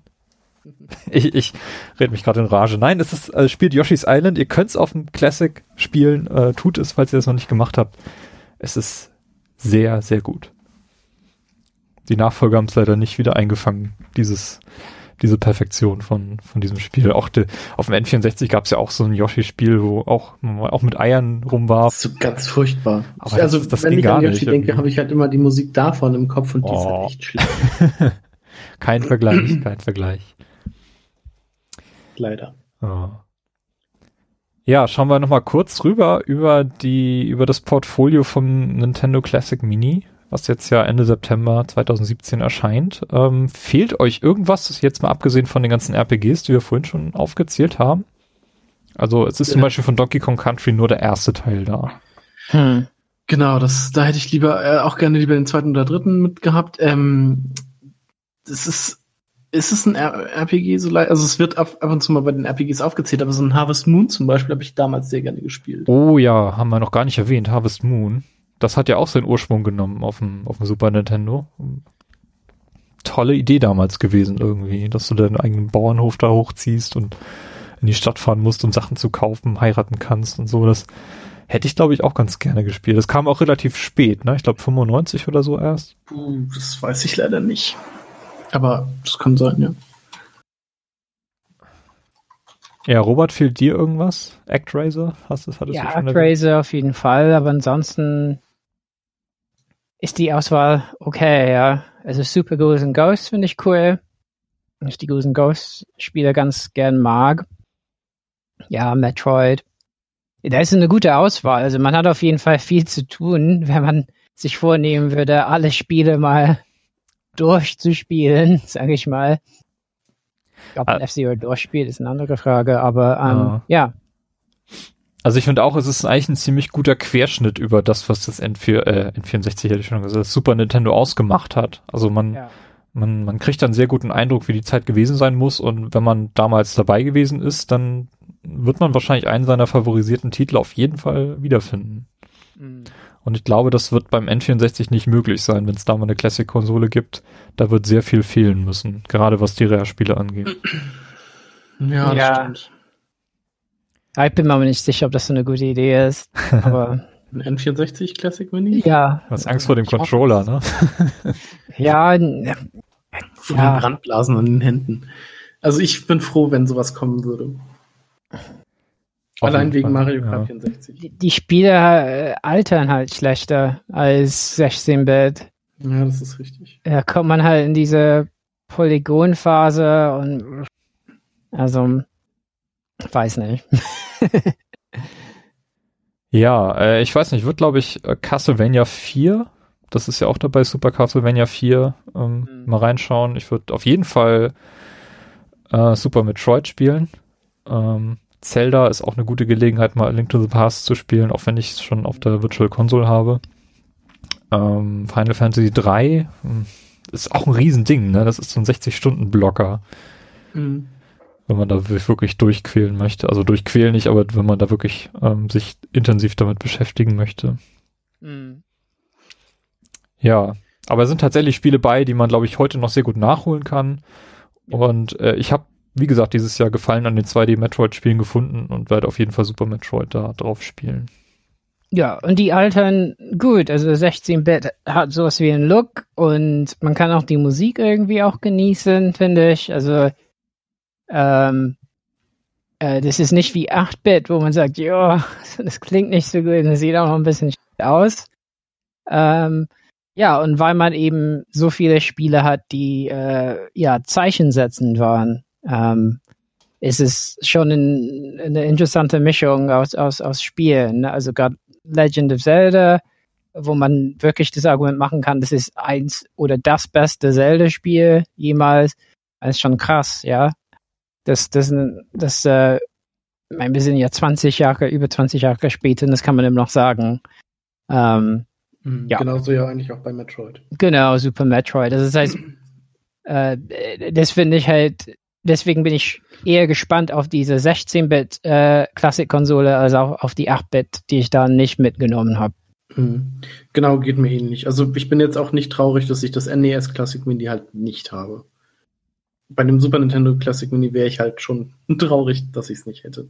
Wenn ich es Mhm. nicht hätte. Ich hätte am liebsten alle Versionen. Die haben alle so schöne Kartons und das äh, US-Design so zumindest physisch zu haben, wäre auch cool. Die Japaner haben, glaube ich, sechs Titel, die ein bisschen anders sind. Also da ist zum Beispiel Fire Emblem dabei, das fehlt hier. Mhm. Äh, ja, ich weiß nicht, ich mag die Fire Emblem-Reihe. Ich habe mich auch viel zu wenig mit der beschäftigt. Ähm, ist halt ein sehr, sehr cooles Spielprinzip auch, was irgendwie auf dem Super Nintendo anscheinend schon funktioniert hat. Mhm. Ich habe es ja erst viel später kennengelernt auf dem GWA. Ja, äh, Earthbound Ja. habe ich auch noch nie gespielt. Hätte ich jetzt auch Gelegenheit dazu. Alles, alles Also- so cool. so, ein- so Mega Drive Classic Mini, was wirklich gut ist, das, das fehlt mir halt. Man, äh, die bringen ja, ähm, es kommt ja sowas, ne? Also von Drittparteien jetzt so ein bisschen als Konkurrenz mit HDMI und aber da gab es schon Berichte drüber. Das ist alles nicht, ich meine, was immer da schlimm ist, sind die Controller und so, ne? Ähm, wenn man eigene hat von damals, dann funktionieren die noch. Ähm, aber äh, das ist immer ein Schwachpunkt, ne? dass die Controller oft Latenz haben, weil die kabellos sind ähm, und dass die Bedienung des Systems nicht funktioniert. Und deswegen finde ich gut, wie Nintendo das macht, dass die halt die Hand drauf haben. Das hat eine bestimmte, so, so ein Qualitätssiegel. ne? Und äh, das, das fehlt halt bei Sega. Und ich finde auch, dass, dass ähm, Mega Drive Genesis halt genauso viele gute Spiele hat, die man da bringen könnte. Wobei, klar, die Sonics und so, die sind aufgetaucht überall. Aber Streets of Rage zum Beispiel, ja. Äh, mein Final Find ist jetzt nicht dabei bei SNES Classic Mini, das stört mich nicht so, weil die Version, die äh, auf Super Nintendo war, auch nicht so unbedingt die ist, die man haben möchte. weil aus der, in der Spielothek waren drei Charaktere, die man spielen konnte. Und ähm, es sind nur zwei, Cody und Mike Hager ähm, in, in der SNES-Version. Das war Weil mit dem, mit dem Bürgermeister, oder? Genau. Ja. Und äh, von daher ist es auch nicht unbedingt die Version, die man spielen muss, würde ich sagen. Also wenn man Final Fight nachholen möchte, dann soll man, es gab so ein so, äh, äh, so ein Remaster, nicht also ne, so, das gibt's für PlayStation 3 und Xbox 360 in der Version, was sehr gut spielbar ist und sehr gut funktioniert. Ähm, Gradius hätte ich vielleicht gerne gesehen. So ein, so ein Shoot'em-up fehlt ziemlich komplett. Super R-Type, könnte man nicht bringen, weil es wirklich zu schlecht lief. Ähm, aber Gr- Gradius wäre vielleicht cool. Oder Parodius, äh, was so diese Parodie-Version von Gradius ist. Das wäre schön gewesen. Ähm, tatsächlich. Das, das fehlt ein bisschen.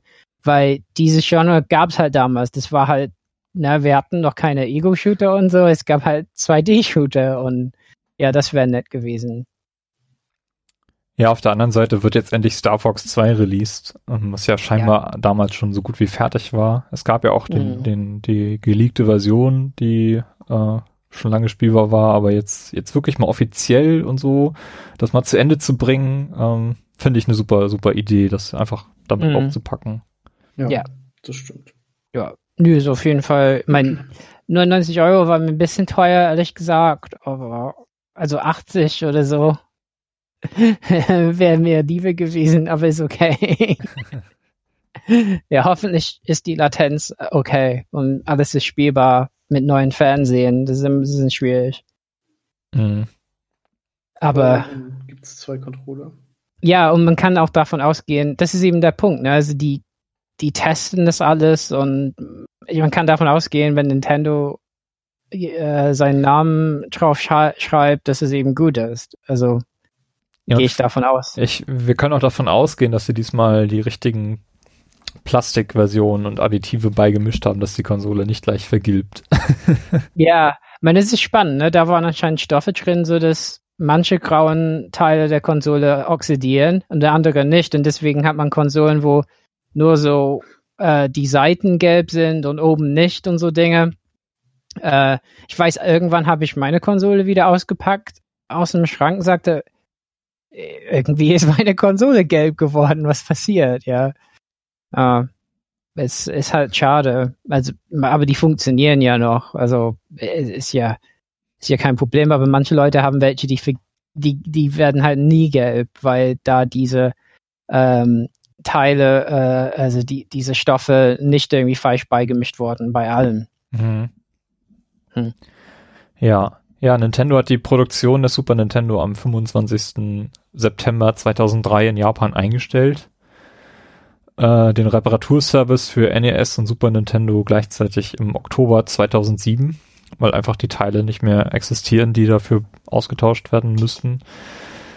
Äh, ja, aber trotzdem, man kann äh, Super Nintendo ganz gut gebraucht auch noch immer kaufen auf einschlägigen Plattformen und ähm, auf jeden Fall das Classic Mini soll ja auch dann in ausreichend Stückzahlen produziert werden und nachproduziert werden, sodass ihr da jetzt nicht irgendwie auf Ebay äh, für 300 Euro zugreifen müsst, falls ihr keins abbekommen habt jetzt zum Start. Also da bin ich sehr Ein, zuverlässig. eine Sache haben wir vergessen im Übrigen. Na? Es gab so einen Lightgun, Ja, Gab es die für einen Super Super Scope. Ja. ich habe die, Äh, hab die in der diese- Vorbereitung gesehen, aber jetzt äh, nicht für so äh, wichtig Also- erachtet. Was Okay, äh, wollte ich nur erwähnen. Super, Super Scope hieß es, ne? Super Scope versus von äh, Mega Drive äh, Menacer. Und das war schon so ein Riesending in der Werbung. Also das gibt's auch noch. Und Super Scope war halt super schwer zu halten, weil es mehr wie so ein Bazooka war. Aber Mhm. trotzdem musste man es benutzen wie ein Lightgun. Und ich glaube, da haben ganz viele Kinder wahrscheinlich ihre Schulter ausgekugelt oder so. Wow. Man Und die Spiele waren nicht unbedingt so super. Man, man konnte es in Yoshis Safari nutzen. Okay. Ich kenn's nur noch aus, oder ich kenn's nur aus Smash Brothers als Hm. Item. Also das gab es auch noch. So ein ziemlich hässliches Teil. Also nichts gegen so ein Nintendo Zapper von vom NES, ne? Also es war schick. Also ja. Komische Zeit. Der erste Konsolenkrieg. Ja. Es folgen dann weitere. Es folgten weitere. Die werden wir auch irgendwann nochmal aufgreifen. Äh, ich würde sagen, wir haben es dann auch äh, für diese Episode, ich glaube, einen schönen Überblick über das Super Nintendo gegeben. Äh, jeder verbindet irgendwas damit und jeder von uns auch so ein bisschen anders. Carsten ist da mehr so eine RPG-Ecke äh, stationiert. Robert äh, in diesem Krieg zwischen Genesis und Super Nintendo und äh, ich mit meinen Yoshi und äh, Mario RPGs, die, also vor allem mit dem Mario-Genre einfach irgendwie, hat man ja auch gesehen, in meinen Top 5 sind fast ausschließlich irgendwie Mario verbundene Titel vertreten. Äh, das war irgendwie so das, was ich mit dem Super Nintendo verbunden habe. Ja, ich würde sagen, haben wir's. Ähm, kommentiert doch auf playtogether-podcast.de, was euch, was ihr mit dem Super Nintendo verbindet, was eure Highlights waren ähm, oder auch was ihr vielleicht nicht so gerne gesehen habt oder ob ihr vielleicht auch auf der anderen Seite wart. Mega Drive war vielleicht mehr so euers. Äh, ja, ihr findet sonst ähm, alle Links auch eben unter dem unter den Shownotes zu dieser Episode, die wir so erwähnt haben. Vor allem schaut mal bei Ben Heck rein, was er aus dem PlayStation Nintendo Ding da rausgeholt hat. Aus diesem Prototypen, der da in Hongkong aufgetaucht ist, glaube ich, war es. Ja. In, eine, in einem Schreibtisch irgendwo gefunden. Beim Ausmisten und dann bei jemandem im Haus gelandet. Also es ist so krass, so, eine Geschichte. Ich glaube, das war sogar ähm, Privatinsolvenz mit Versteigerung, Ja, genau. wo das, wo das rausfiel. Ja, Tja, vielleicht kommt da ja noch mehr. Also angeblich sollen über 100 Prototypen produziert worden sein ähm, von, von dieser Konsole. Mal sehen. Irgendwas wird da noch kommen. Oder irgendwann wird jemand seine Biografie schreiben und äh, auspacken. Sowas mag ich auch Mhm. immer sehr gerne. Ja, ich bedanke mich bei euch, Carsten, Robert. ja, gerne. Bitte? Ähm, ich hoffe, ihr spielt dann auch auf euren Classic-Konsolen irgendwas Cooles. Und Also- Natürlich. Amazon, wenn ihr mir das nicht schickt, da gibt's Terror.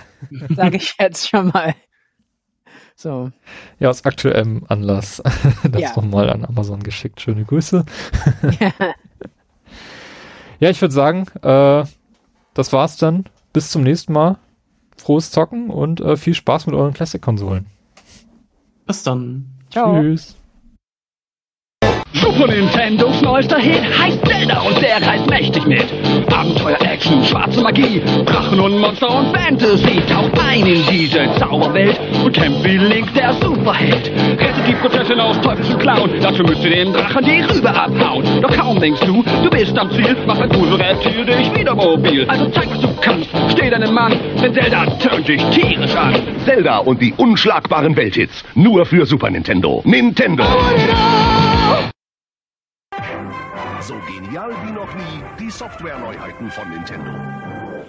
Donkey Kong Country. Absolut sensationell. 32-Bit-Qualität auf dem 16-Bit Super Nintendo. Das heißt, absolut unglaubliche 3D-Animationen, absolut lebensechte Bewegungsabläufe und absolut fantastische Licht- und Schatteneffekte. Entdecke über 100 Levels mit tonnenweise versteckten Bonuslevels. Donkey Kong ist der King of the Jungle. Super Street Fighter 2. 32 Megabit geballte Action. Neben Donkey Kong Country das umfangreichste Super Nintendo-Spiel überhaupt. Mit vier neuen Herausforderern und neuen Kampftechniken für alle bisherigen Street Fighter. Mit komplett überarbeiteter Grafik. Mit tollen Animationen und bombastischem Stereo-Sound. 94 Spielspaßpunkte laut Maniac 994. Stunt Race FX. Mit dem neuen, doppelt schnellen Super FX Chip. Ein unglaublich intensives Realtime 3D Racing Erlebnis. Für zwei Spieler gleichzeitig. Splitscreen-Technik im Zwei-Spieler-Modus. Vier Rennmodi. Fünf verschiedene Racing Cars zur Auswahl. Videogames 894 vergab 92 Spielspaßpunkte. Mal sehen. 200 in der geschlossenen Ortschaft. Drei Autos gerammt. Ist das deine Kiste? Fahrerflucht! Kein TÜV. Und du hast den Blinker nicht benutzt. Ich fürchte, das hat Folgen für dich, mein Sohn. Stunt Race FX mit dem neuen Super FX-Chip. Fünf verschiedene Autos, Splitscreen für zwei Spieler, vier Spielmodi, das absolut verrückte Autorennen. Super Metroid. Das beste Action-Adventure für Super Nintendo. 24 Mac. Größer als Zelda. Überraschender als Mario. Fesselnder als jeder Kinothriller. 95 Spielspaßpunkte. Gäbe es einen Oscar für das packendste und spannendste Videospiel, wäre Super Metroid für das Super Nintendo Kandidat Nummer 1. Schreibt Maniac in seiner Ausgabe 794.